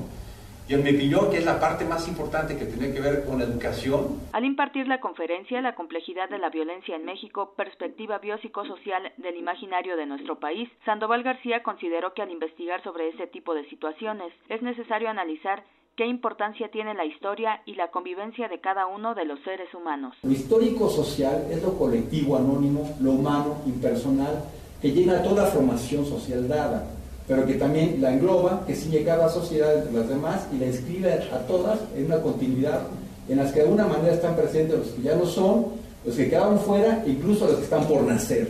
Entonces acá podemos ver cómo el humano, ¿no? a través de estas características que tenemos previamente humanas, vamos como, como recopilando toda la historia personal del lugar donde estamos. El académico de la UNAM comparó la situación de violencia que atraviesa el país con las ideas, pues dijo que éstas están dotadas de vida propia, porque al igual que los virus, en un medio cultural cerebral favorable, disponen de la capacidad de autonutrición y autorreproducción. De ese modo, los cerebros humanos y las culturas constituyen los ecosistemas del mundo de las ideas y éstas de los hechos. Es el reporte. Muy buenas tardes. Gracias, Dulce. Relatamos al mundo. Relatamos al mundo. Porque tu opinión es importante, síguenos en nuestras redes sociales, en Facebook como Prisma RU y en Twitter como arroba PrismaRU. Queremos escuchar tu voz. Nuestro teléfono en cabina es 55 36 43 39. Bien, continuamos, dos de la tarde con 19 minutos, gracias a las personas que se hacen presentes también a través de nuestras redes sociales, como Alfonso de Alba Arcos, Carlos Eduardo Díaz, César Rodmus, Areli Rema, Carlos Briones, Magdalena González, eh, también por aquí nos escribieron Henry Trova, Salo, Berenice Hernández, David Licona Padilla, Alejandro Cardiel, que nos dice que nos está escuchando, Maite también, y Alejandro Cardiel dice que eh, pues va a escuchar muy atentamente esa entrevista con Arturo Ángel presentando su libro y que pues tiene mucho interés en leerlo. Muchas gracias Alejandro, pues ahorita en un momentito más arrancamos esta plática. Orlando García Viesca, El Zarco y Quetecuani, muchas gracias a todos los que se suman con nosotros a esta emisión en el 96.1 de FM, nos estamos escuchando y en www.radio.unam.mx. Pues aquí frente a mí tomándose un cafecito, tengo a Arturo Ángel, que escribió el libro Duarte, el priista perfecto. Y bueno, una foto de Javier Duarte, que pues, bueno, cuando todavía no bajaba tanto de peso y no tenía, no estaba en la cárcel. Pero bueno, ¿cómo estás, Arturo? Bienvenido a este espacio. Hola, muy buenas tardes. Un placer estar contigo y con tu auditorio. Gracias, Arturo. Pues, híjole, un libro que nos deja con muchas sensaciones, entre ellas, pues decir, Qué bueno que está en la cárcel una persona que desvió tanto dinero, que se hizo de muchos eh, bienes inmuebles y que además eh, conjuntó toda una, una red, una cadena también de personas allegadas a él que se beneficiaron. Y, por otra parte una sensación de decir sí, qué bueno que está en la cárcel, pero ¿qué va a pasar ahora con todo lo, el proceso que se está siguiendo en su contra. Eh, me gustaría que nos digas a grandes rasgos un poco acerca de esta investigación, porque esta investigación fue pieza clave para que hoy eh, Javier Duarte esté en la cárcel y vamos platicando algunos de los capítulos que incluye tu libro. Sí, mira, eh, el libro pues es eso, es una investigación periodística. Yo, yo, te diría que viene a ser tal vez la segunda parte o, digamos a, cerrar pues e, esta esta parte de de lo que inició con la investigación que publicamos en mayo de 2016 en Animal Político, eh, Víctor Hugo Arteaga y tu servidor, que se llamó Las Empresas Fantasma de, de Veracruz, eh, donde, digo, a, grandes rasgos, eh, nada más recordándolo rápidamente, pues encontramos que había como 22 empresas que habían recibido cientos de millones de pesos del gobierno de Veracruz y que eran empresas que en el papel estaban muy bien, eh, pues tenían sus facturas y todo, pero cuando tú ibas a la dirección de la empresa, pues la empresa no estaba donde debería de estar. Había casas, terrenos, baldíos, tienditas de la empresa ni sus luces, y cuando fuimos luego a buscar a los dueños, entre comillas, de las empresas, pues resultaban ser personas de bajos recursos, algunos contadores, etcétera, nada que ver con, con empresarios. Entonces, bueno, eh, se publica aquel reportaje con, con las consecuencias que,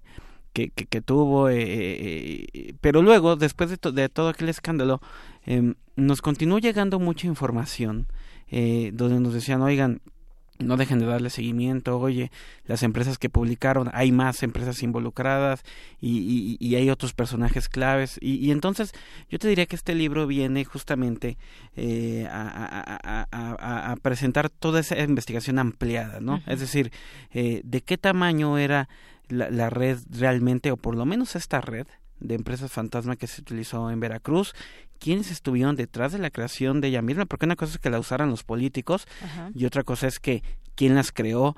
Eh, viene también a, yo creo, logramos eh, cerrar un poco la pinza en torno a eh, eh, quiénes en, en, el gobierno de Javier Duarte fueron claves en esta operación de, de, pues, de presuntos desvío de recursos, porque a ver, Javier Duarte a, pulso se ganó ser eh, e, esta imagen de la corrupción y ser eh, considerado muchas veces el peor gobernador en México, pero realmente él ni lo hizo solo ni lo hubiera podido hacer solo y hay personajes importantes que hoy están totalmente impunes allá afuera, ¿no? Entonces eh, que, queríamos dimensionar eso y además ubicar en su justa dimensión que lo que ocurrió en Veracruz eh, es un sistema de corrupción que no se limita a ese estado y que posiblemente está operando en muchas más entidades como la pues hemos ido viendo denuncias donde se habla de empresas fantasma en múltiples estados ahora el caso Chihuahua recientemente.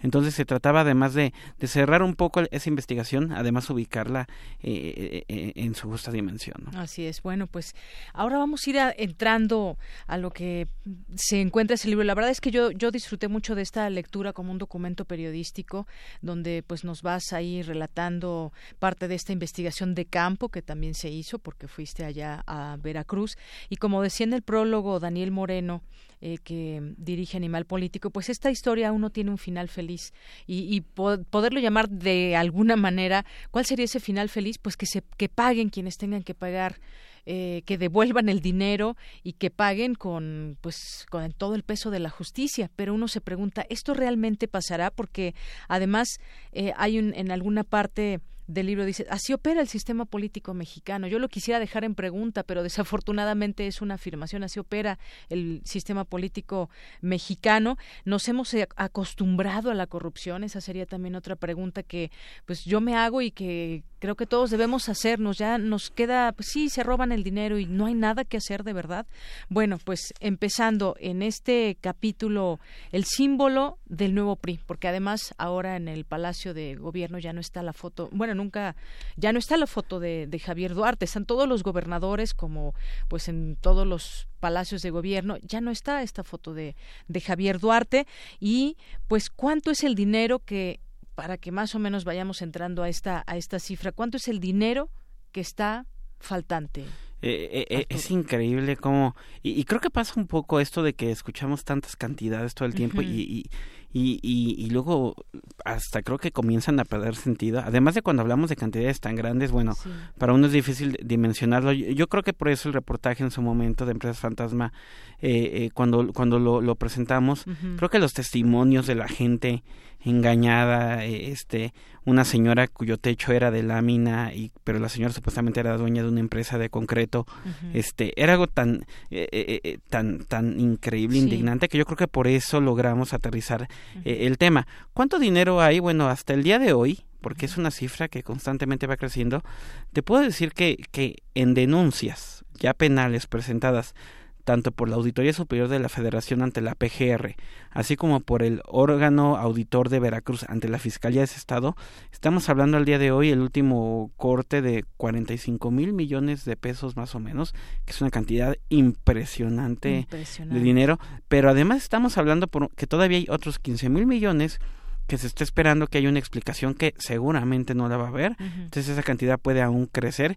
y además todavía a la Auditoría Superior le falta la revisión del año 2016, que uh -huh. fue el último de, de, Javier Duarte. Y además de esta cifra que ya das, se calcula que se habrían desviado dos mil millones de pesos a campañas de su partido, incluida la de, en su momento de candidato de Enrique Peña Nieto. Sí, eh, eh, para la investigación de este libro, además evidentemente todo lo que documentamos, los datos duros, los contratos, etcétera, una de las intenciones era poder hablar con personas cercanas al primer círculo de, de Javier Duarte, más allá de quienes siempre lo han criticado, que todos lo conocemos, y tuve la fortuna justamente, algunos evidentemente eh, me dieron su testimonio con nombre y apellido y algunos otros por razones obvias, off the record, uh -huh. pero me comentaban justamente de cómo cuando yo hacía la pregunta eh, de, oye, este, ¿y el dinero dónde está? Porque de esas preguntas que nos hacemos, ¿se va a regresar?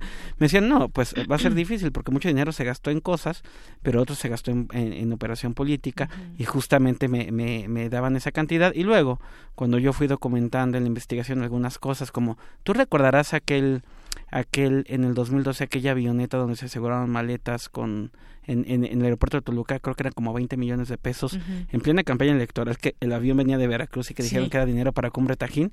Bueno, investigué y resulta que la empresa a la que supuestamente le iban a pagar ese dinero no tenía nada que ver con Cumbre Tajín. Entonces, en fin, yo creo que tanto los testimonios como las pistas pues nos dejan ver hacia dónde pudo terminar por lo menos parte de este dinero. Claro, y hay que recordar, no no no puedo no podemos dejar de recordar también en su momento cuando el propio presidente pues ponía como ejemplo del priismo joven a uno de ellos era Javier Duarte, Roberto Borge, el mismo César Duarte de qué Tino tuvo, ¿no? Sí, qué tino para decir justamente a los que hoy son investigados. Y bueno, pues demasiado dinero el papel de la Auditoría Superior de la Federación, que está ahí, que además ya había señalado en otros momentos y a lo largo de, del gobierno de Javier Duarte, a ver, aquí falta dinero, no se puede utilizar, cuando va etiquetado el dinero, el presupuesto no lo puedes utilizar para otra cosa, por eso va etiquetado. Sin embargo, se hacía, se hacía en Veracruz, se hizo en todos estos años lo que quiso el, gobernador. Eh, se hizo y lo peor, no se regresaba, porque incluso yo tuve una charla con los, con la gente de la auditoría eh, eh, y lo que ellos me platicaban era, mira, en todos los estados e incluso en algunas dependencias federales pasa que muchas veces el dinero que está que está etiquetado para usarse en lápices se gasta en borradores es una irregularidad, no tiene justificación, pero muchas veces cuando hacemos las observaciones a la entidad X, lo que sucede es que nos explican, chin, es que tenía una urgencia, me lo tuve que gastar en esto, pero comprueban en qué se lo gastaron y luego lo regresan ya cuando les llega el recurso que les faltaba. Lo que me decían los auditores, que el caso de Veracruz era sorprendente porque desde el primer año pasó esto y aunque Duarte y sus tesoreros y secretarios de finanzas decían que el dinero se lo gastaban en gobernar, lo que me dicen los auditores es que nunca regresaron nada. Entonces eso salía fuera de lo común, ¿no? Dentro del universo de las irregularidades que siempre pasan, ellos nunca regresaron el dinero. Entonces, de ahí que, que, que, que diera paso a estas múltiples denuncias, que hasta el día de hoy, tengo que decirlo, son 71 averiguaciones y carpetas de investigación abiertas en la PGR por denuncias de la Auditoría eh, Superior de la Federación eh, por malos manejos en, lo que fue el gobierno de Javier Duarte y de esas 71 ni una sola está resuelta o consignada. ¿no? Es uno de las grandes, creo que es uno de los elementos por los cuales Daniel Moreno en este, en este muy acertado prólogo que escribe dice que esta historia no tiene un final feliz, ¿no? Porque es de los grandes eh, faltantes que todavía tenemos. Así es, y, lo peor de todo, lo que vemos, pues ese manto de impunidad que está sobre todo eh, estos temas de corrupción y que este, al parecer, no es la no es la excepción. Haces también interesante un, un perfil de, de, Javier Duarte. ¿Quién es perfil?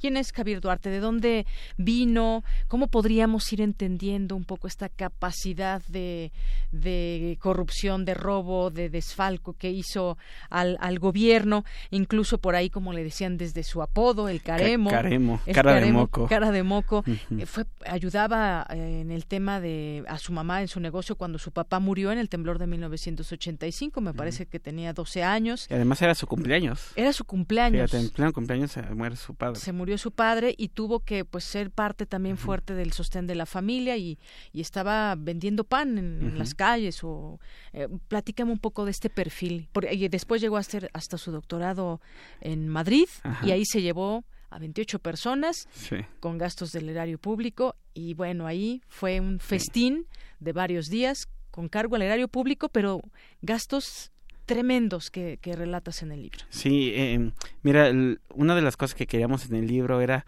tratar de explicarnos qué había pasado con, con, con, Javier Duarte, qué, qué pasó en el camino que, lo llevó a ser este personaje que, ahora conocemos.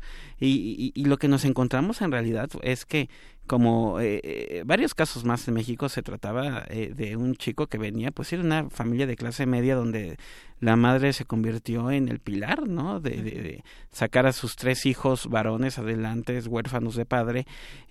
Tuve la fortuna de hablar con compañeritos de, de la escuela allá en Córdoba de de Javier Duarte y yo les decía oigan pero ustedes cómo se explica no ya ya, ya venían algo raro y en realidad dicen que no que era un chico que sí no era ni el más popular al que le hacían burla por la voz por cierto este una, voz recordamos un poco aguda. exactamente eh, entonces pero pero tampoco me, tampoco es que fuera ni el niño más bulleado eh, tenía no sé, le gustaban alguna u otra niña y no tenía mucha suerte en eso, pero nada que yo te diría que... Ajá, eh, pero lo que sí me contaban y sí les llamaba la atención es que a Javier le gustaba eh, juntarse y eso y eso coincidieron sus dos amigos con los que hablé por separado eh, les gustaba juntarse con los niños que tienen como mayor poder económico no entonces ellos ahí tratan de eh, eh, ellos por ahí pueden ver un poco el tema de que qué pudo haber pasado. A lo mejor esta necesidad de, de estar en otro nivel pudo llevarlo por una ruta que, que no era la adecuada.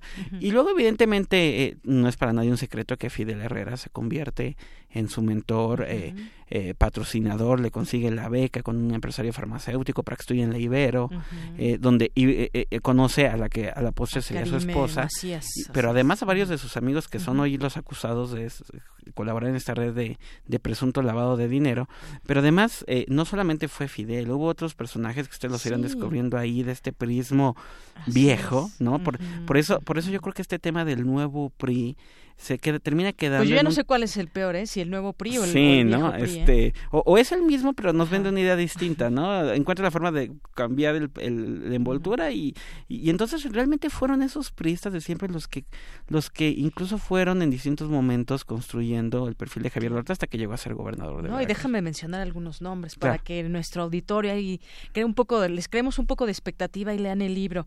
Pues está Fidel Herrera, que además después rompió con él. Sí, que luego, ajá, eh, sí, hubo una traición eh, eh, después de haber, ah, porque incluso este Fidel Herrera en algún momento ya previo a la elección se arrepiente y piensa que no es el perfil adecuado y de eso se entera Javier Duarte y bueno, luego Karime que por lo también esta construcción del perfil que hacemos queda claro que Karime es una figura de Un poder papel preponderante. Sí, incluso desde, desde que son novios en la campaña Karime sabe cómo ganarse a la esposa de, de, Fidel Amistad y luego, de acuerdo a lo que, a lo que nos cuentan las personas con las que hablamos, Karime eh, después les voltea la, la, tortilla, ¿no? Entonces, este, este, se da esta división con Fidel Esa división. Otros nombres, bueno, está incluso hasta Beatriz Paredes, que lo ungió como candidato oficial al gobierno de Veracruz y que además ganó por un récord histórico de votos, hay que mencionarlo. Está por ahí Emilio Gamboa, Rubén Aguilar, José Murat, Enrique Jackson. Este este Enrique Jackson que, que, que luego lo contrata como asesor este durante buena parte de para que le aconsejara por pues, por dos millones al mes qué te parece sí exactamente. Así le ha de haber dicho. Eso es lo que documentas en esta parte también del libro. Exactamente. Y bueno otro personaje clave que no es de los antiguos priistas pero que es eh, Luis Videgaray por ejemplo incluso hace Aurelio Nuño. eh, basta ir sí, a, los que conoce tanto cuando diputado eh, cuando cuando Javier Duarte era diputado o cuando se va a estudiar a, a Madrid. Y bueno basta irnos a las fotos de aquel tiempo para ver que había una, una, una, una relación estrecha. Y, y, y sí, Javier Duarte comienza a ser gobernador en el 2010 y bueno, Javier se convierte en uno de los gobernadores que impulsa de manera significativa eh, la campaña de Enrique Peña Nieto. Tan es así que el propio Enrique Peña Nieto, cuando justo tú ya recordabas este esta declaración que da, pues lo nombra él como prácticamente como uno de, de, los principales protagonistas de este nuevo PRI, entre comillas. Oye, y la ahora que hablas de Videgaray, me acordé de la Secretaría de Hacienda. ¿Qué papel tan importante jugó también la Secretaría de Hacienda con ese tema de las empresas fantasma? ¿Y a qué me refiero? Con que se facilitó la creación de empresas pero pues desafortunadamente entre estos filtros o candados pues es muy difícil saber cuál cuál la empresa es fantasma y cuál no. Es decir creo que ha fallado también un poco o mucho más bien esta parte porque hubo muchas empresas fantasma y, pasaban por hacienda digamos es decir se facilitó tanto el poder abrir una empresa que facilitó también el tema de la corrupción desafortunadamente. Sí y lo que nos dicen los especialistas que también entrevistamos para el libro y para entender un poco este esto de, las empresas fantasma bueno mira por, por un lado el SAT ha, desde hace algunos años implementado una especie de, de estrategia de, de, detectar compañías fantasma e incluirlas en una lista, pero es como si tú le quitaras un pelo a un gato, es decir, eh, eh por una que detectas seguro hay otras mil. Sí, imagínate cuántas empresas se abren. lo que nos dicen los especialistas es que tendría que haber una estrategia de atacar más bien a los despachos que se encargan, o sea, no, no, no irte sola. La empresa es el último, el último punto de una red de corrupción, ¿no? De, de estos, de estas estructuras que se dedican a crear eh, las compañías. Y lo que es ese Hacienda es muy importante, porque incluso dejando el tema de empresas fantasma, desde hace cuántos años la Auditoría Superior de la Federación no venía denunciando cantidades impresionantes de dinero que, que, que desaparecía de recursos federales, que desaparecía en Veracruz, y nunca dejó de llegar el recurso, ¿no? Entonces yo no sé si ahí sería conveniente también revisar estos esquemas porque porque no es posible que si los auditores están constantemente denunciando que está desapareciendo dinero, no haya por lo menos un mecanismo preventivo para decir, "Oye, yo no te puedo seguir entregando dinero si primero no aclaras cómo lo estás usando o en qué te lo estás gastando", ¿no? Y, y eso no, no, ocurrió en este caso. Oye, me queda una pregunta de pronto, ¿qué qué se hubiera podido hacer con todo ese dinero que desapareció? A favor de la gente, de programas sociales, es decir, es como si le hubiera cerrado los recursos a la Secretaría de Educación, a la Secretaría de Salud y de pronto, pues bueno, ya no hay dinero para nada, pues ese dinero se estaba yendo a otro lado parte de esta estrategia de haber llegado al gobierno parecería que fue una estrategia completa de Javier Duarte junto con pues mucha gente más eh, desde comunicación social. Incluso la, la, en su momento directora de comunicación social Gina Domínguez está en la cárcel. Está en la cárcel. Desde ahí desde comunicación social desde distintas secretarías se desvió el dinero. Sí y, y era de las preguntas que teníamos un poco en el aire antes de, de concluir esta investigación eh, eh, o sea, todos los secretarios eran eh, corruptos, a todos se les ocurrió la misma idea y yo creo que eh, lo que logramos eh, descubrir ahí es que en realidad había un personaje clave, dos personajes claves, que son los que operaban desde finanzas y desde la tesorería la salida de estos recursos, que luego tenían los otros secretarios que encubrir, ¿no? Pero, pero había ahí, sí yo te diría que hay, hay personajes que tienen un mayor protagonismo o importancia en esta red de corrupción y de ahí, algunos, algunos de ellos son diputados federales. Entonces, eh, eh, eh, por eso es, es esta cuestión de, de, de, de que sin para que hubiera un final feliz, por así decirlo entre comillas, o por lo menos, mira, yo diría, para que nos creamos que realmente hay un tema de un combate a la corrupción profundo, el tema no puede quedar solamente en, en, Javier Duarte, ¿no? Eh, eh, hay otros personajes importantes, exfuncionarios suyos, eh, los nunca se me olvida, en la primera audiencia de Javier Duarte, cuando lo traen a México, los abogados de Javier Duarte le dicen al juez, dices que mi cliente, él sin firmar papeles, se enriqueció con recursos públicos, él y, y sus, las otras personas privadas, ¿no? Pero entonces decían los abogados, alguien tuvo que firmar la salida de los recursos públicos y no fue mi cliente. Y la verdad es que tienen razón. Este, yo creo que ahí hay una pieza faltante muy importante que al nivel federal no se ha podido solucionar, que incluso la Fiscalía de Veracruz en algunos casos ha intentado, eh, y digo en algunos porque no en todos, pero ha intentado proceder contra algunas personas y se ha topado, por ejemplo, con el problema del fuero que uh -huh. tienen ahora. Pero ese es un fuero que Como se va a acabar. De los que se mencionan, Tarek. Sí, Tarek Abdalá, que hoy es diputado uh -huh. federal, la Fiscalía de Veracruz intentó proceder en su contra, la Cámara de Diputados no, no finalmente argumentó que había irregularidades y no lo permitió, pero ese foro se acaba en septiembre, o sea, uh -huh, tampoco es una cosa eterna. Entonces yo creo que esperaríamos que sí. por lo menos hubiera una investigación que alcance a todas esas personas uh -huh. y que se deslinden las responsabilidades que se tengan que deslindar. Claro. ¿no? Y aquí también me preguntaría qué le juega el gobierno mexicano también con pues todo esto que te, que podría aclarar pero que de pronto pues si son parte de con este beneficio que hubo de campañas políticas y sí, demás te puedes disparar en el pie no claro claro y eh, un capítulo que pues yo le recomiendo a nuestro auditorio que lo lea con mucha tranquilidad, que respire, que se siente los excesos de Duarte. Sí. Ahí un, de verdad da coraje, da una sensación muy terrible de, de, de, lo que hizo durante el tiempo que fue gobernador, cuando se fue, nada más por poner un ejemplo, bueno, dos, cuando un helicóptero podía ir por las tortas que requería sí. para comer, un helicóptero se usaba. Sí, a, a, la, a, la, a, un local que se llama La Rielera ahí en Córdoba. Porque le gustaba. Pues sí, porque, porque le gustaba uh -huh. eh, un, un, viaje a España, el que ya mencionabas. Que, Ese que viaje hizo... a España, terrible, 28 personas, sí. eh, comidas, cenas, unos festines Siete días, siete siempre días. Re, eh, eh, cenando en un restaurante distinto, un restaurante de lujo. El, el, viaje era porque Javier quería celebrar que se, título de doctorado. Claro. Se lleva personas... ¿En economía? Ajá, exactamente, ¿no? en economía. Este, este, y bueno, re, cenando siempre en un restaurante distinto él y, y todos sus invitados. Les dio tarjetas departamentales con, con un depósito para que se compraran pues lo que quisieran. miles de euros. Y, y, y, yo creo que se vuelve incluso todavía más, más, indignante por el hecho de que, por otra parte, tenías a Veracruz sumergido en una crisis. Los excesos y la pobreza que se estaba viviendo en Veracruz, los desaparecidos, los periodistas muertos, las amenazas. Tenía comprado también a mucha gente de la prensa. Así es, porque todavía, todavía él viniera de no sé, de Veracruz tuviera la riqueza de un país de estos nórdicos y bueno, sobra el dinero y pues, pues estamos hablando que ah, no tienen dinero para pagarle a los pensionados, a los maestros, a gente del Poder Judicial, incluso hasta agarró dinero eh, y esa es una denuncia, por cierto, que ahora que recuerdo, hay una orden de aprehensión en contra de Javier Duarte solicitada por la FEPADE porque el gobierno tomó dinero que debió destinarse al, Instituto Político eh, Electoral Local, perdón, y, eso ah, es un delito electoral, orden de prisión que igual está en el limbo,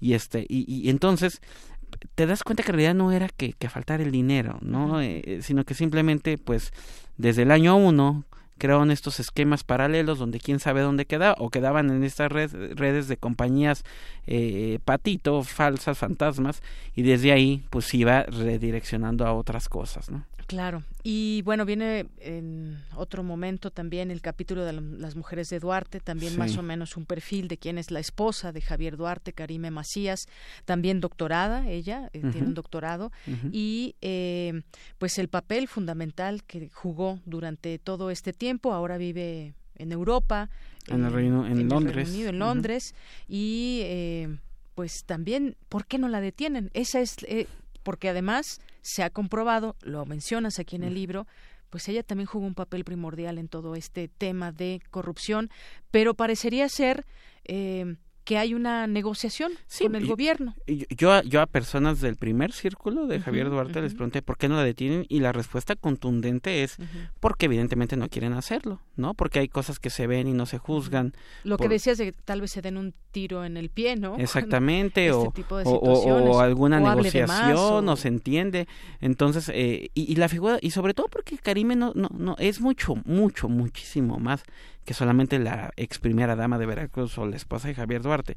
Las los testimonios que tiene la PGR ya ante el Ministerio Público de ex colaboradores de Duarte e incluso las personas con las que yo pude hablar también te dicen que Karim incluso llegaba a encabezar reuniones del gabinete sin tener facultades para ello, tomar decisiones como si fuese la gobernadora. Exactamente, como si fuese la gobernadora. Ah, incluso a mí me yo yo yo a una de las personas con las que pude entrevistar amigo de, Javier Duarte que fue funcionario en su gobierno le decía es que me recuerda como si fuera esta esta serie de House of Cards no de dos personas muy poderosas y me decía no porque en todo caso Karime sí por la figura de Claire pero en realidad eh, Javier no estaba a este nivel de poder, incluso de capacidad intelectual en torno a Karime, que además Karime siempre, a diferencia de Javier, Karime siempre vino de una familia acomodada, eh, en, fin, ¿no? Entonces, padre era ganadero, tenía Exactamente. Y luego también en ese capítulo de las mujeres de Duarte también está el testimonio de Xochitl 3, ¿no? Que cobró eh, fama el año pasado por un escándalo que si era la novia, el amante. Pero más allá de eso, eh, tuvimos acceso a una declaración que ella da ante un juez, una confesión. Porque hay que recordar que ella confiesa en una audiencia privada para se declara culpable de enriquecimiento ilícito para tener una, una sentencia reducida, una de las ventajas del nuevo sistema penal. Y, y esa y yo, yo, yo invitaría a, tu auditoria que eh, eh, presten mucha atención a esa declaración de Xochitl, esa confesión, porque revela datos muy importantes de personajes claves, más allá de, a partir de su propia experiencia y de lo que a ella le tocó que le dieran, da pistas importantes de quiénes estarían detrás de todo esto. Oye, y no hemos mencionado, pero pues quien juega un papel también primordial fue este prestanombres, Mansur, que sigue, pues está prófugo. Moisés Mansur, está en Canadá. Mansur. Está, mira, está, en Canadá, yo dije prófugo, pero... Eh, está prófugo como tipo César Duarte, que, que todos el mundo está ubicado, pero pues... Todo el mundo sabe que está en Estados Unidos, César Duarte. Bueno, Moisés Mansur, a mí me lo dijeron las autoridades, lo tenemos perfectamente ubicado en Canadá. El propio gobernador actual, este Miguel Ángel Yunes, fue a hablar con él Sí, es este, cierto, lo mencionas eh, en el libro. Eh, eh, el caso de Moisés Mansur, hasta donde sabemos, él tiene una orden de aprehensión y las autoridades no han procedido porque están en un esquema de, de, de, de, tratar de que él rinda una declaración eh, a lo mejor para, para también pues darle algún beneficio. Yo dudo mucho que le terminen cancelando la orden de aprehensión porque es un personaje primordial. Eh, pero, pero es probable que se busque algún tipo de beneficio para él y falta si él quiere, ¿no? Entonces creo que están en ese entramado, seguramente en las próximas audiencias que habrá del caso de Javier Duarte y en el juicio que tendrá que ser en algún momento en este año, vamos a saber si realmente Moisés Mansur ya se convirtió en un testigo o no de la PGR. Claro. Bueno, pues vaya, vaya historia. Oye, de pronto eh, también otros nombres que pues nos hacen nos hacen eco y ahora que empiezan estas que empezaron las precampañas y hablan de pronto de corrupción pues eh, volteamos a ver nuestra realidad y decimos bueno ¿qué, qué, nos espera para los siguientes eh, momentos quién llegue los gobernadores que están en fin nombres como Guillermo Padres Roberto Borge Tomás Yarrington quién me quién se me escapa bueno el propio César Duarte también Javier Duarte la lista se va haciendo más grande eh, eh, sin embargo, yo, yo no estaría tan seguro que esa lista vaya a seguir creciendo. ¿eh? Me, parece... ojalá. ojalá fuera el caso. me parece, y a mí me da la impresión que, que la detención de, de Javier Duarte y, la de otros gobernadores que siguieron ocurren en una coyuntura política en que el PRI había perdido el estado de Veracruz, venían las elecciones del estado de México, había un contexto político que no podemos obviar, pues, y yo esperaría que, que, que, esto no se quede en una especie de control de daños, ¿no? En su momento hubo una reacción, había que detener a algunas personas y ya está, ¿no? Eh, eh, eh, ojalá me equivoque y, y realmente yo esperaría que haya una acción en contra de los demás personajes involucrados, insisto, hoy diputados o exdiputados y otros gobernadores y además también que se actúe en contra de los de las estructuras privadas que permiten esto, porque en realidad luego los funcionarios públicos y los políticos están un rato y se van, pero hay gente que se, que, se enriquece incluso en mayor medida poniendo al servicio del gobernador en turno o del secretario en turno estos esquemas y en contra de ellos se, se tendría que proceder. Entonces, creo que nos hace falta ver eso para realmente, por lo menos, eh, eh, que quedara más claro que se trata realmente de una ofensiva en contra de la corrupción y que lo que se busca es erradicar en la medida de lo posible. Así es. Y bueno, casualmente en, en, estos casos ha sido cuando llega un gobernador diferente de otro partido de otro partido. Yo eh, no, no puedo comprobar nada, simplemente lo decimos así, pero te imaginas cuando pasaban el poder de priista a priista y pues simplemente no se cuestionaban y se tapaba toda esa o deuda pública o observaciones de la Auditoría Superior de la Federación. Aquí hemos visto cambian de partido y bueno, pues llega el gobernador que llega pues destapa también todo esto eh, y en este caso, bueno, fue una investigación periodística y de ahí, pues bueno, ya vimos también cómo el propio gobernador actual de, de Veracruz también ha sacado algunos datos y demás, pero pues eh, eh, sucede esto, cambiaron de partido y cambiaron las formas de también demostrar en, qué en qué cómo dejaron las arcas los anteriores. Y como tú dices la realidad habla por sí sola. El caso de Nuevo León por ejemplo no Nuevo León todo lo que pasó con Rodrigo Medina un candidato eh, eh, que se convierte en gobernador sin a, lo mejor sin el respaldo de ninguno de los partidos y eso ha provocado también que haya avanzado con mucha dificultad eh, los casos que en su momento se iniciaron contra Rodrigo Medina y muchos otros funcionarios hoy procesados en ese estado. Rodrigo Medina. exactamente. Entonces digo lo que se ve no se juzgue la realidad es tal como tú la comentas, el hecho de que cambie el balance del poder político en un estado ineludiblemente ha favorecido a que algunos de estos casos salgan salgan a luz. La verdad es que es también eh, lamentable que, tenga que ser por un tema político el que avancen estas investigaciones, pero es obvio que va a seguir sucediendo mientras no tengamos fiscalías autónomas, realmente autónomas, autónomas no de membrete, ¿eh? porque muchos estados los fiscales autónomos en realidad son los cuates del gobernador en turno, eh, y, incluso a nivel federal, ¿eh? mientras no exista la Fiscalía General de la República, la Fiscalía Anticorrupción, eh, que le dé realmente salida a todas las denuncias de la Auditoría Superior, por ejemplo, lo que va a pasar es que vamos a estar dependiendo de que cambie el poder político y entonces que se decida denunciar a los anteriores. Así es. Bueno, pues ya el tiempo se nos termina. Quiero recomendar de verdad este libro de Arturo Ángel Duarte, el priista perfecto. Oye, de pronto, hace rato yo leía en el resumen informativo ¿Cómo te suena esto? José Antonio Mit, precandidato presidencial del PRI, presentó un paquete de iniciativas de ley en materia de combate a la corrupción. No sé, es una promesa a, promesa de campaña ya. Prácticamente. ¿Será que con todos estos fantasmas que trae cargando podamos creer en que van a terminar los prisas con la corrupción. Bueno, pues cada quien ya ya tendremos oportunidad de ir analizando también en su momento las campañas. Por lo pronto, pues les recomendamos esta esta lectura y también al último que platicas cómo inició todo. Es interesante también saber cómo cómo comenzó toda esta eh, esta historia, eh, si había nota, si no había nota, cómo fue desenvolviéndose toda la un intento de soborno para que no se un intento de soborno amenazas. este, exactamente eso que decimos ya dejarlo ahí como el apéndice claro no creen que salió así es libro sin ninguna dificultad por supuesto que no, te ubicaron allá en, en, Veracruz y bueno sí afortunadamente creo que nuestra estrategia funcionó y esto ocurrió ya hacia el final no muy bien. Bueno, pues Arturo Ángel, muchas gracias por estar aquí en Radio UNAM en Prisma RU. Muchas gracias, lo encuentran en todas las librerías, ahí está ya el libro disponible. Claro que sí. Gracias, Arturo Ángel. Vamos con lo que sigue. Relatamos al mundo. Relatamos al mundo. Porque tu opinión es importante, síguenos en nuestras redes sociales, en Facebook como Prisma RU y en Twitter como arroba PrismaRU.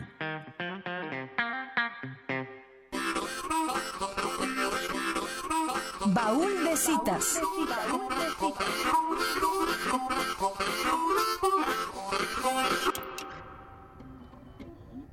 Aunque los inicios de las tecnologías de la información relacionadas con el ordenamiento y el cómputo de datos pueden ser rastreadas desde la segunda mitad del siglo XIX, la sofisticación que llevó a los primeros ordenadores modernos se encuentra dentro de la década de los 40 y en el siglo XX. Herederos de la tecnología de guerra empujada por la Segunda Guerra Mundial, el primer prototipo de ordenador moderno nació con la calculadora automática de secuencia controlada, creada por el ingeniero Howard Aiken en 1944 de la Universidad de Harvard. Dos años después, ya considerado como el primer ordenador electrónico, vio a la luz en 1946 la calculadora e integradora numérica electrónica de la mano del físico J.W. Mauchly y el ingeniero electrónico J.P. Eckert de la Universidad de Pensilvania bajo el auspicio del gobierno de los Estados Unidos. A partir de este momento, y a la par de las telecomunicaciones, la tecnología informática se desarrollaría de forma exponencial, experimentando con la rapidez en el procesamiento de la información, la capacidad de almacenamiento o hasta la aplicación en otros rubros, fuera del ordenamiento de datos, que esta tecnología podría tener. El acceso a la computación durante la década de los 60 y los 70, tan solo para la población de los países más desarrollados, era muy reducido, confinado a las universidades o a los laboratorios donde se les daba uso. Las computadoras tenían costos aún más altos y el uso de las mismas era realmente aprovechado por los entusiastas de la informática. Es así que fuera de este rubro era impensable. Sin embargo, uno de los hechos clave para la masificación de las computadoras y su entrada como artefacto en la vida diaria, para su uso en escuelas, oficinas u hogares, se dio el 24 de enero de 1984 con el lanzamiento de la Macintosh 128K.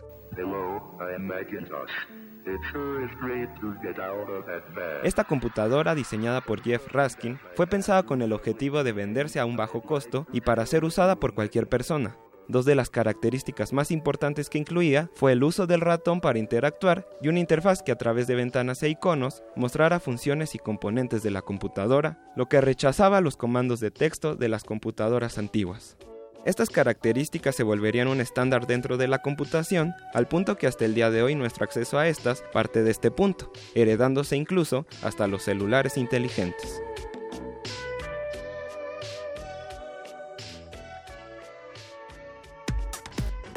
Prisma RU. Relatamos al mundo. Internacional RU. Bien, continuamos ahora con los temas internacionales. Adelante, Ruth Salazar.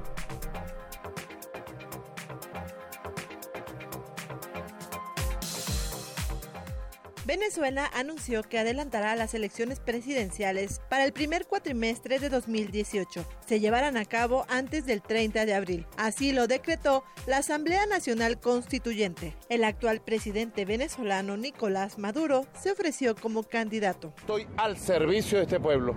Si el Partido Socialista Unido de Venezuela si las fuerzas del gran polo patriótico, si mis hermanos trabajadores, si la clase obrera, si las mujeres, si la juventud cree que yo debo ser el candidato presidencial de la patria, de los sectores revolucionarios, de los que amamos este país, yo estoy a la orden de la candidatura presidencial si así lo deciden las fuerzas sociales y políticas de la revolución.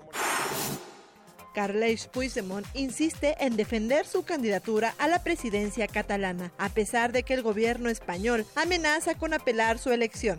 Así lo ha hecho saber tras reunirse con el presidente del Parlamento catalán, Roger Torrent, quien viajó a Bruselas para preparar la investidura. La investidura ideal, la investidura presencial. La investidura ideal es la investidura presencial. Es la que querríamos todos si deberían darse las condiciones para que se produjera. En cualquier caso, nuestra voluntad política es esa. Pero hay otros caminos, lógicamente. La canciller alemana Angela Merkel dijo este miércoles durante su intervención en el Foro Económico de Davos que tanto su país como la Unión Europea están dispuestos a colaborar con el Reino Unido tras la salida de Londres del bloque. En Afganistán, el Estado Islámico se adjudicó el ataque perpetrado esta mañana contra la ONG Save the Children en Jalalabad, al este del país. El saldo hasta el momento es de 6 víctimas mortales y 20 heridos. Habla uno de ellos, el chofer Ahmad Wali. Me disponía a sacar el coche del garaje cuando de repente un misil golpeó la puerta. Me hirieron en la pierna, así que intenté volver a entrar en la oficina, subir hasta el segundo piso y saltar hacia la casa de al lado para poder escapar.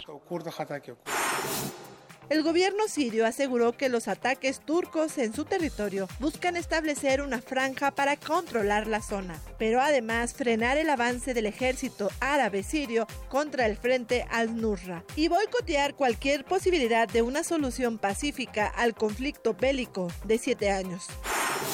Manifestantes se movilizan en Brasil para expresar su rechazo al juicio contra el expresidente Luis Ignacio Lula da Silva, que inició este miércoles en la ciudad de Porto Alegre. Miles de personas se concentraron en la capital de Río Grande del Sur para manifestar su apoyo al exmandatario y denunciar que el juicio es un ataque a la democracia. Alguien tiene que luchar Alguien tiene que luchar por la democracia, no solamente por Lula, porque si fuese por Lula sería por un hombre, pero es por una causa. Es por una causa. Porque después que... Desde que Temer entró en el gobierno en nuestro país, las cosas han empeorado para los que están en situación de calle, para los pobres.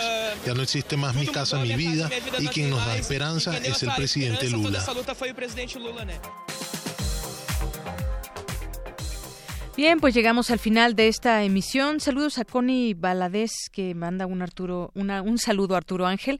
Y bueno, ya no dijimos los ganadores de los boletos. Quedó uno todavía. Nos pueden llamar al 55 36 43 69 para que vaya a ver a los Pumas contra Juárez.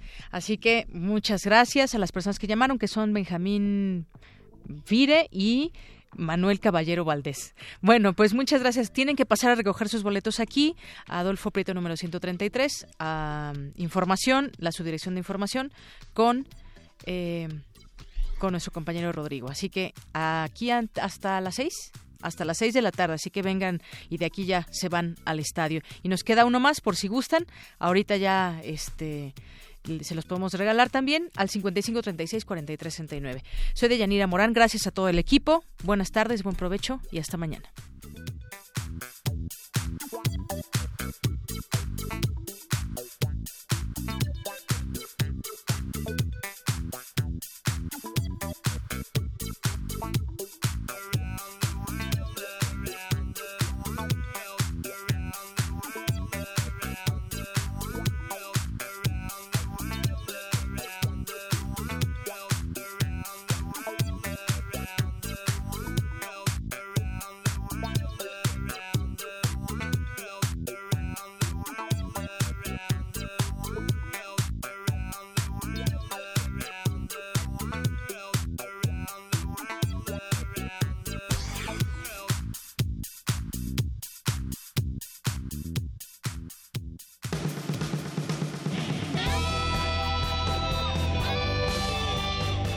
RU.